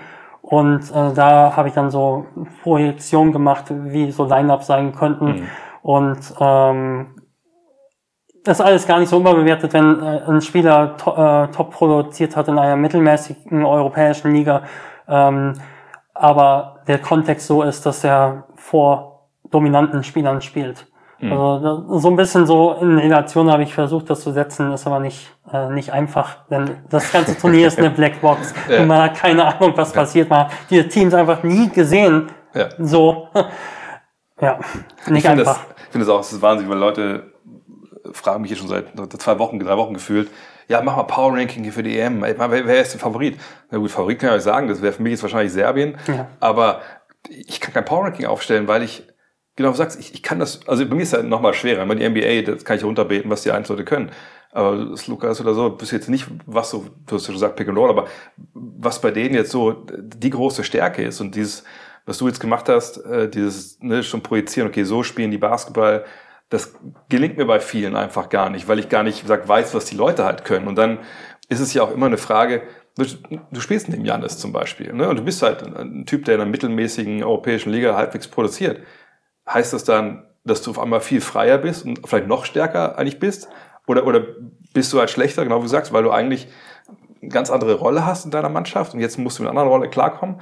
Du kannst ja ein Tor- Scorer sein, aber wenn du den Ball nicht so oft kriegst und du Catch and Shoot hast, kriegst du das überhaupt mit, mit, mit, deinem Selbstverständnis hin und so, ne? Und wir sehen dir, Theodosic wurde jetzt gecuttet und Ja. Paget hat gesagt, genau, was du gesagt hast. Ja. Ja. Und dann ist halt so, ähm, wir haben die auch jetzt nicht schon seit, du, Fußball, du, Fußball ist ja mal schwer, aber da haben wir die ja schon vorher gesehen, in der Quali und so.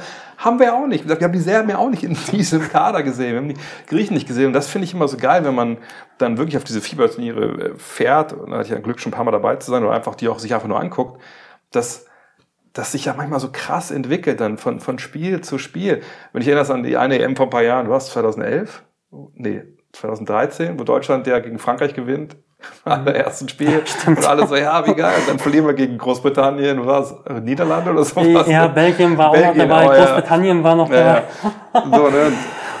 Wo, dann nachher noch Leute angefangen haben, Europameister, Sieger, Ja. Sieger-T-Shirts. Ich so, um Gottes Willen, ist das peinlich. Aber, äh, ne, weißt du, das, ich finde, so diese, diese Turniere haben solche Dynamiken oder auch, wenn die Türkei damals erst mit Türkolo und Okür, die Ja. immer dann auch so immer dann so, nee, wir fahren nicht mit dem Mannschaftsbus, wir fahren in der Limousine zum Spiel und so. Weißt du, da kommen ja so viele Sachen mit rein, die ja auch Mannschaften, die auf dem Papier verdammt stark sind, einfach komplett zusammenbrechen lassen. Nordmazedonien war mal im Halbfinale mit Bo McCallum, der ein guter Euroleague-Spieler war, aber jetzt auch ja. nicht so der NBA-Spieler und das, der Rest des Teams war eher so BWL-Niveau. Ja. Und Antic hatten sie noch, aber ja, das war, gibt immer wieder diese, diese Stories. Ja. Ja, ich finde das, ich, deswegen ist, und so war mal ehrlich, Power Ranking unglaublich schwer, ja. ja, super schwer. Und dann, und dann ist halt Eurobasket auch, finde ich, so das Turnier, weil Olympia ist, ich glaube, so, wenn man so, wenn man so ranken müsste, Olympia, WM, äh, Euro, dann wäre die Euro für mich das stärkste Turnier. Dann kommt wahrscheinlich die WM und dann kommt, kommt erst Olympia. Aber ich finde auch den Abstand, klar, die Amis sind gut und Argentinien und so auch, keine Frage. Aber ich finde der Abstand von WM zu, zu EM, so was die Qualität angeht, also ich finde ihn schon relativ groß. Also allein jetzt auch, wenn wir die deutsche Gruppe uns angucken, mit äh, wir, Frankreich, Slowenien, Litauen, Deutschland, Bosnien-Herzegowina und Ungarn. Ja, da kannst du auch mal durchgehen. Gut, aber Ungarn werden wir schon schlagen, man schon aber, raus, rausstreichen. ja, aber, aber gegen die anderen, ne, ganz ehrlich, du kannst, wenn du mir jetzt sagst, wir gewinnen alle vier Spiele, sage ich, ja, geil, kann ich mir vorstellen. Aber du sagst, verlieren alle viel, da ich, ja, kann ich mir auch gut vorstellen, ja. weil die einfach alle so gut sind. Ja, definitiv. Also Bosnien-Herzegowina sehe ich auch noch so ein bisschen ein Tier darunter, äh, aber, aber durchaus auch äh, ein gutes Team, zum Beispiel Yusuf Nurkic haben sie. Mhm. Ähm, ja, sehe ich genauso. Ähm, natürlich ist es ein bisschen schade bei der WM und auch bei Olympia oft, dass Teams wie Nigeria, die theoretisch ein unglaublich gutes Team haben und ja. äh, Kamerun, die Siakam hätten und ja. theoretisch noch Embiid, der jetzt aber wohl nie dafür spielen wird, dass diese Teams, ihre Teams oft gar nicht, ihre besten Spieler leider oft ja, nicht zusammenbekommen. Ja. Aber ja, definitiv. Ja, das, ist, das war ja der einzige Gamechanger, der kommen kann bei WM und, und äh, Olympia. Wirklich die afrikanischen Verbände, das ist ja überhaupt der Hauptgrund, ah. auf dass die Verbände einfach so ein bisschen chaotisch sind und die Spieler dann keinen Finanzen Bock haben. Sind wahrscheinlich Finanzen auch ein Thema. Äh, Wohl Finanzen? Ich weiß es nicht. Ist, ist ja mal ein gutes Stichwort für Bosnien-Herzegowina. Ich hatte mir gelesen, dass ja. die Probleme haben, überhaupt vielleicht sogar die Mannschaft dahin zu schicken, von der Kohle her. Ja, ich habe ich hab auch nur deinen Tweet gelesen. Ja. Du hast jemanden retweetet, genau, aber ja. ich habe den Artikel jetzt auch nicht ja, groß durchgelesen. Das war von Eurohoops, dass sie irgendwie von der Föderation so Probleme mit der Kohle. Aber ich mir so denke, ich war auch also, ich meine, die werden sich doch alle irgendwie die Jugendherberge einbieten können und äh, da zahlt der Nukic das doch irgendwie aus der Portokasse so, ne? Aber wer weiß, also ich meine, ich glaube nicht, dass die jetzt nicht antreten. Also das kann ich mir nicht vorstellen, dass sich da die Fieber so eine Blöße gibt. Denn, Wäre auch ganz schlecht für die Fieber, wenn das passieren ja, ja, deswegen, würde. also da glaube ich, da wird da vielleicht nochmal gesammelt irgendwie. Mhm. Oder die kriegen Gastfamilien, wo sie schlafen können können. Das, das geht ja alles. Aber wer ist denn dein Favorit? Ist es auch Serbien? Oder wen hast du generell da? Oder hast du auch die Teams und so TIA gepackt vielleicht? Mm, noch nicht, das, das ist ja. mein nächster Schritt quasi. Ähm, aber ich, ähm, wenn ich jetzt mal durchgehe in Gruppe A, haben wir ähm, Gruppe A, das finde ich eigentlich ganz interessant. Gruppe A ist nicht so stark. Das hm. ist die Gegner, das ist die Gruppe, gegen die Deutschland in der nächsten Runde spielt. Genau, über Kreuz dann, ja. Die, äh, da haben wir Spanien, die nicht mehr so stark sind, wie sie früher waren. Du hast ja. die beiden Herren Gomez-Brüder, aber die sind auch beide nicht mehr besonders gefragt in der NBA. Die spielen so ja. 15 Minuten im Schnitt. Ähm, und dann hast du an dritter Stelle schon, kann man diskutieren, ob es so Lorenzo Brown von Maccabi Tel Aviv ist. Auch spricht nicht für den spanischen Basketball, dass sie einen Spieler, ja. der ein solider Euroleague-Spieler ist, einbürgern äh, müssen äh, müssen nicht, aber einbürgern. Ja, dann hast du ähm, da Montenegro eben auch nicht mehr als so großen Namen, weil Nikola Vucevic nicht dabei ist. Mhm. Ähm, also Gruppe A hat jetzt kein Top-Tier-Team in meinen Augen, wobei doch äh, Türkei. Türkei hat Jedi Osman, äh, Furkan Korkmaz, Alpergin Cengün und Shane Larkin. Die, die haben mit die breiteste Spitze in meinen Augen. Die haben keinen der absoluten Top-Spieler, aber eine solide, äh, breite Spitze. Äh, Türkei sehe ich durchaus als ein gutes Team. Ataman, Legendencoach. Ja, das stimmt. Der ist auch für so ein Turnier, glaube ich, einer, der ein Team so richtig einpeitschen kann. Ähm, dann Deutschland sehe ich schon auch in einem Tier, was weiter, was sehr weit oben ist. Hm. Kann auch eine Medaille werden. Ähm, ja. Slowenien ist ein Medaillenkandidat mit Luka Doncic, einfach so ein Unterschiedsspieler. Ähm, ich denke auch Frankreich, definitiv. Äh, Griechenland war jetzt immer schwierig mit Antetokounmpo, weil sie kaum Werfer haben. Also ja. Griechenland für den Basketball ist immer, man hat kaum echt gute Werfer. Und das ist immer noch so, aber er kann trotzdem, konnte defensiv richtig gut werden und er kann trotzdem auch äh, individuell noch Leute inzwischen auch overpowern. Ähm, Griechenland, dann hat man sicherlich noch im oberen Tier, ja, Italien gebe ich so eine Restchance. Sie äh, haben ähm, echt tiefes Team, aber sehe ich jetzt nicht unbedingt da, aber könnte auch klappen. Ähm, dann Kroatien ist solide mit Bogdanovic, Zubac, ähm, Šaric und Hesoli, aber das Team flacht unglaublich ab. Da hast du teilweise Spieler schon weit vorne in der Rotation, die in der BBL nicht mal gute Spieler waren. und ähm, ja, Serbien. Also das sind so die Teams, die ich am besten sehe. Beim serbischen Team ich neige auch dazu, die ganz oben äh, mhm. hinzustellen. Aber da ist Defense so ein bisschen ein Thema. Du ja. äh, hast Jokic, der, der schon, äh, schon ein smarter Verteidiger ist, der antizipiert gut, äh, weiß dann, wo er steht, der kennt die Stärken und Schwächen der Gegner, war ja auch irgendwie ganz random mal oben beim Def Defensive ja, Bot. Ja, das ist mein, genau. meines Mal zwischendurch. Und äh, aber du hast auch Mizic, der kommt auch nicht mal in die Defense, der wird eher versteckt bei FS. Mhm. Und ähm, Lucic wird sehr wichtig sein, weil er das eben kann, ähm, Defense. Aber Bielitzer, falls er spielt, leider verletzt, weiß man nicht, ob der spielen kann. Ja. Auch einer, der immer das offensive Ende kommt. Also du hast unglaublich viele Spieler. Guduric wird sehr wichtig sein, weil er Defense bringen kann. Wenn ich jetzt ein NBA-Fan hier sich jetzt anhört und denkt, so, Guduric, super Verteidiger, der Mann hat doch kein, keine Ahnung. Aber der ist in der FIBA schon ein guter Verteidiger und für dieses Team gerade auch ein guter Verteidiger. Das könnte sehr schwierig werden, defensiv, muss Ja. ich sagen.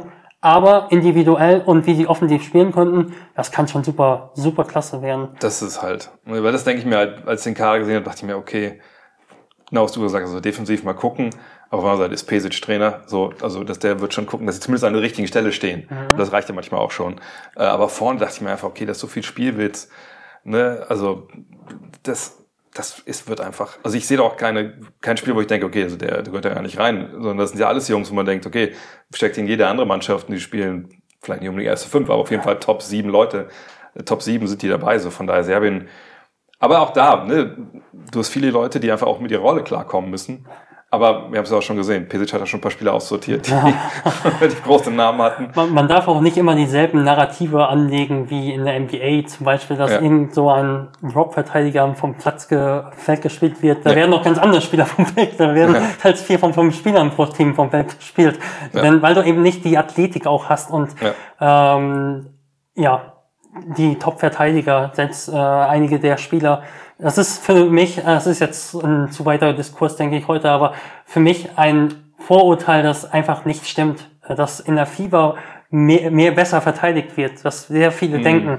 Das ist einfach Quatsch. Es wird in der NBA deutlich, war es deutlich mehr individuelle Klasse in der, in der NBA, defensiv, äh, Ja. als in der FIBA. Ja, was man nicht vergessen aber in Ja. der NBA ist es ja einfach auch so, äh, das Feld ist ein bisschen, breiter natürlich auch, Genau. aber, aber du hast einfach so viel mehr Platz in der NBA, du bist so viel mehr on a anderen Island, sagen die Amerikaner, du bist so viel mehr in deinem 1 gegen 1 Matchup gefangen und dann musst du das regeln als in der Fieber. Weil in der Fieber, ne, du kannst in die Zwischenräume dich stellen. Das hat mir Dirk mal gesagt. Dirk meinte immer so, ey, NBA ist immer schwarz oder weiß. Entweder steht einer vor dir oder der steht da nicht. Und Fieber ist immer grau.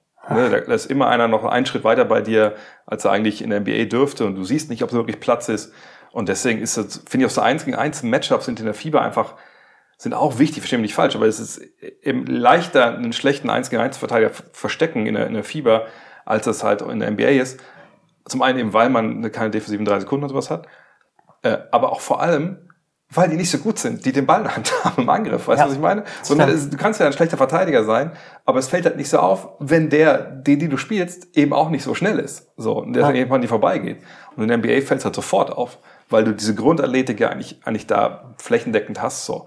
Aber ich gebe dir vollkommen recht, ich denke auch nicht, dass in der Fieber besser verteidigt wird. Sogar, ich würde ganz im Gegenteil Es ist leichter sagen. zu verteidigen, Ja. so kann man es, habe ich Es ist leichter zu verteidigen in der NBA deutlich höhere individuelle Klasse defensiv, auch, auch defensiv, nicht nur offensiv, auch defensiv, äh, mehr Athletik, ähm, genau, und ähm, die Spieler haben auch teils eben die Erfahrung, gegen Topspieler zu verteidigen, ähm, individuelle Topspieler und äh, die Regeln machen einfach sehr viel, wie du gesagt hast. Genau. Ich glaube, Holger Geschwindner, ich weiß nicht, war vielleicht sogar in deinem Magazin Five damals, äh, hat mal gesagt, dass eben Juan äh, Carlos Navarro als Beispiel genommen, dass der eben nicht aus der NBA gespielt wurde sozusagen, weil er offensiv nicht geliefert hat, nee, sondern weil er keinen dieser Ja. Athleten da verteidigen konnte. Genau. Ja. Ja, Da haben wir einige bei Jasowitzius genau das Gleiche. zig ne? Beispiele, ja. Ne? Also ich glaube, es wäre heute vielleicht sogar noch ein bisschen anders, als es früher war, weil es vielleicht heute ein bisschen, auch in der NBA ein bisschen leichter ist so mit, mit den einzelnen Matchups, eben weil du ja jetzt auch mal reinsinken kannst. Ein Rudy Gobert kann da 2,9 Sekunden in der Zone stehen, dann muss er wieder raus. Aber ja, das, das bin ich vollkommen bei dir. Deswegen sage ich immer, wenn Leute immer sagen, ja, Euroleague, da, die, die Stars von, die von, oder was, diese Frage, würde Euroleague-Team, würde FS in der NBA Playoffs erreichen? Sage ich, nein. Wie kommt ihr denn da drauf? So, ne, Shane Larkin ist kein guter NBA-Spieler. Der hat, der war ja da. So, ne? Und klar, der hat sicherlich einiges gelernt. Ne? Das war ein junger Mann, als er da in Dallas und wo war, war. Aber Nikola Mirotic, der Superstar der, der Euroleague, ist ein Wald- und Wiesen-NBA-Spieler. So, ne? Allein da- das reicht ja schon, um das zu sehen. Das ist nicht so, dass die Euroleague-Teams oder die FIBA-Teams jetzt taktisch irgendwie Basketball-IQ-technisch so weit voraus sind, dass sie dann einfach den Ball dann nur ums Feld wippen und die NBA-Jungs wissen gar nicht, was sie machen sollen, sondern ganz im Gegenteil. Ne? Also ja. das ist immer so ein Ich glaube, ein großer Vorteil in der FIBA ist, eben durch dieses kleine Feld und du, weil du eben nicht die individuelle Klasse hast, musst du dir taktisch noch ein bisschen was ja. ausdenken. Genau. Und da mag es eben sein, dass manche Teams da vielleicht ein bisschen mehr Wert, nehm, äh, Wert legen auf die Nuancen, auch Coaches. Wenn man ja. auch sich die Coaches der Euroleague anschaut, dass welche die extrem auf die Nuancen achten ja, und ja. die nicht eingehalten werden, ähm, dann wird er ein bisschen anders reagiert als bei den meisten NBA-Coaches.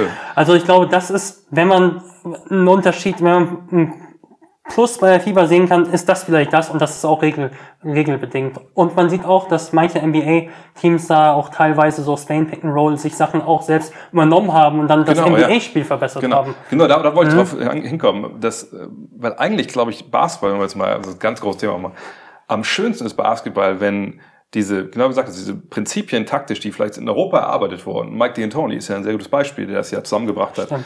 Und dann nimmst du diese, diese Nuancen oder diese Ideen und dann bringst du sie aber zu den besten Spielern der Welt, egal wo die jetzt herkommen, aber die in der NBA halt immer spielen. Und wenn die dann auch noch die beste Taktik der Welt äh, spielen, dann wird's halt wunderbar. Also wie gesagt, 2014er Spurs, äh, mein Lieblingsteam, das, da hat man es ja gesehen. Ne? Das, das kann man nicht sagen, das ist, war auch kein europäischer Basketball, aber da waren ja vier Europäer dabei, der Ball lief, ne? da, da stimmten die Abstände, da wurde Read and React gespielt, das war einfach wahnsinnig schön. Und, und wenn wir solchen Basketball jetzt bei der Eurobasket sehen, dann, dann, dann bin ich nicht böse, denke ich. Nein, definitiv nicht. Das wäre auch ein ganz gutes äh, Schlusswort. Wie, wie, vielleicht abschließend, äh, wie ist denn jetzt dein Arbeitsalltag während der Eurobasket? Bist du da jetzt jeden Tag dann äh, alles dir am Anschauen und, und am, am Analysieren? Oder wie ja, musst du dir das vorstellen? Ungefähr. Ähm, ich cover, ich mache Themenpapiere für die Sendungsleitung, für die Grafiker, Kommentatoren, Experten, mhm. ähm, für 19 Spiele, für 19 ausgewählte Spiele. Das sind die deutschen Spiele natürlich mhm. und bestimmte Fokusspiele. Ja. Und die ganzen, ganze Endrunde, genau. Das ist meine Arbeit. Ich gucke dann äh, mal sehen, in der BBL erhebe ich auch selbst Advanced Stats äh, okay. zu den Teams. Ich weiß nicht, ob das hier sinnvoll ist, denn die Stichprobe bleibt immer extrem klein. Ja, äh, ist immer ja, schwierig. Ja. Aber das ist so, was ich mache. Ich suche mir die wichtigsten Teams, Themen der Gegner, ähm, der Teams, sind ja nicht beide Gegner, die Teams heraus und äh, auch Lineups ähm, Lineups analysiere ich, wie mhm. so Wechselrotationen sind und was so die Kniffe von Teams sind, die drei, vier Go-To-Kniffe. Man muss das auch immer alles reduzieren, ja. ähm, damit es verarbeitbar ist und äh, für die Leute, die zuschauen, ist auch verarbeitbar ist. Und das ist das, was ich mache. Also ich bin, habe schon sehr viel zu tun, aber ich mache das sehr, sehr gern, ähm, weil es auch ein tolles Turnier einfach ist. Aus ja. den Gründen, die wir heute gehört haben. Ja, wenn ihr äh, wissen wollt, äh, oder wenn sie überhaupt folgen wollen, die Leute, klar, Erdpfeilchen vorher haben wir ganz am Anfang gesagt, vor, glaube ich, knapp anderthalb Stunden. Da wirst du vielleicht auch vielleicht ein, zwei Nuggets raushauen, lohnt sich aber auch so die ganze Saison. Vielen Dank. Von daher, Mensch, Lukas, vielen, vielen Dank für deine Zeit. Und wenn ihr durch Essen bei Oldenburg fahrt in den nächsten drei, vier Wochen und nachts brennt noch Licht in dem Haus, dann ist wahrscheinlich das von, von Lukas, weil er noch ein paar Spiele sich anschaut. Vielen Dank, dass ich hier sein durfte. to have another chance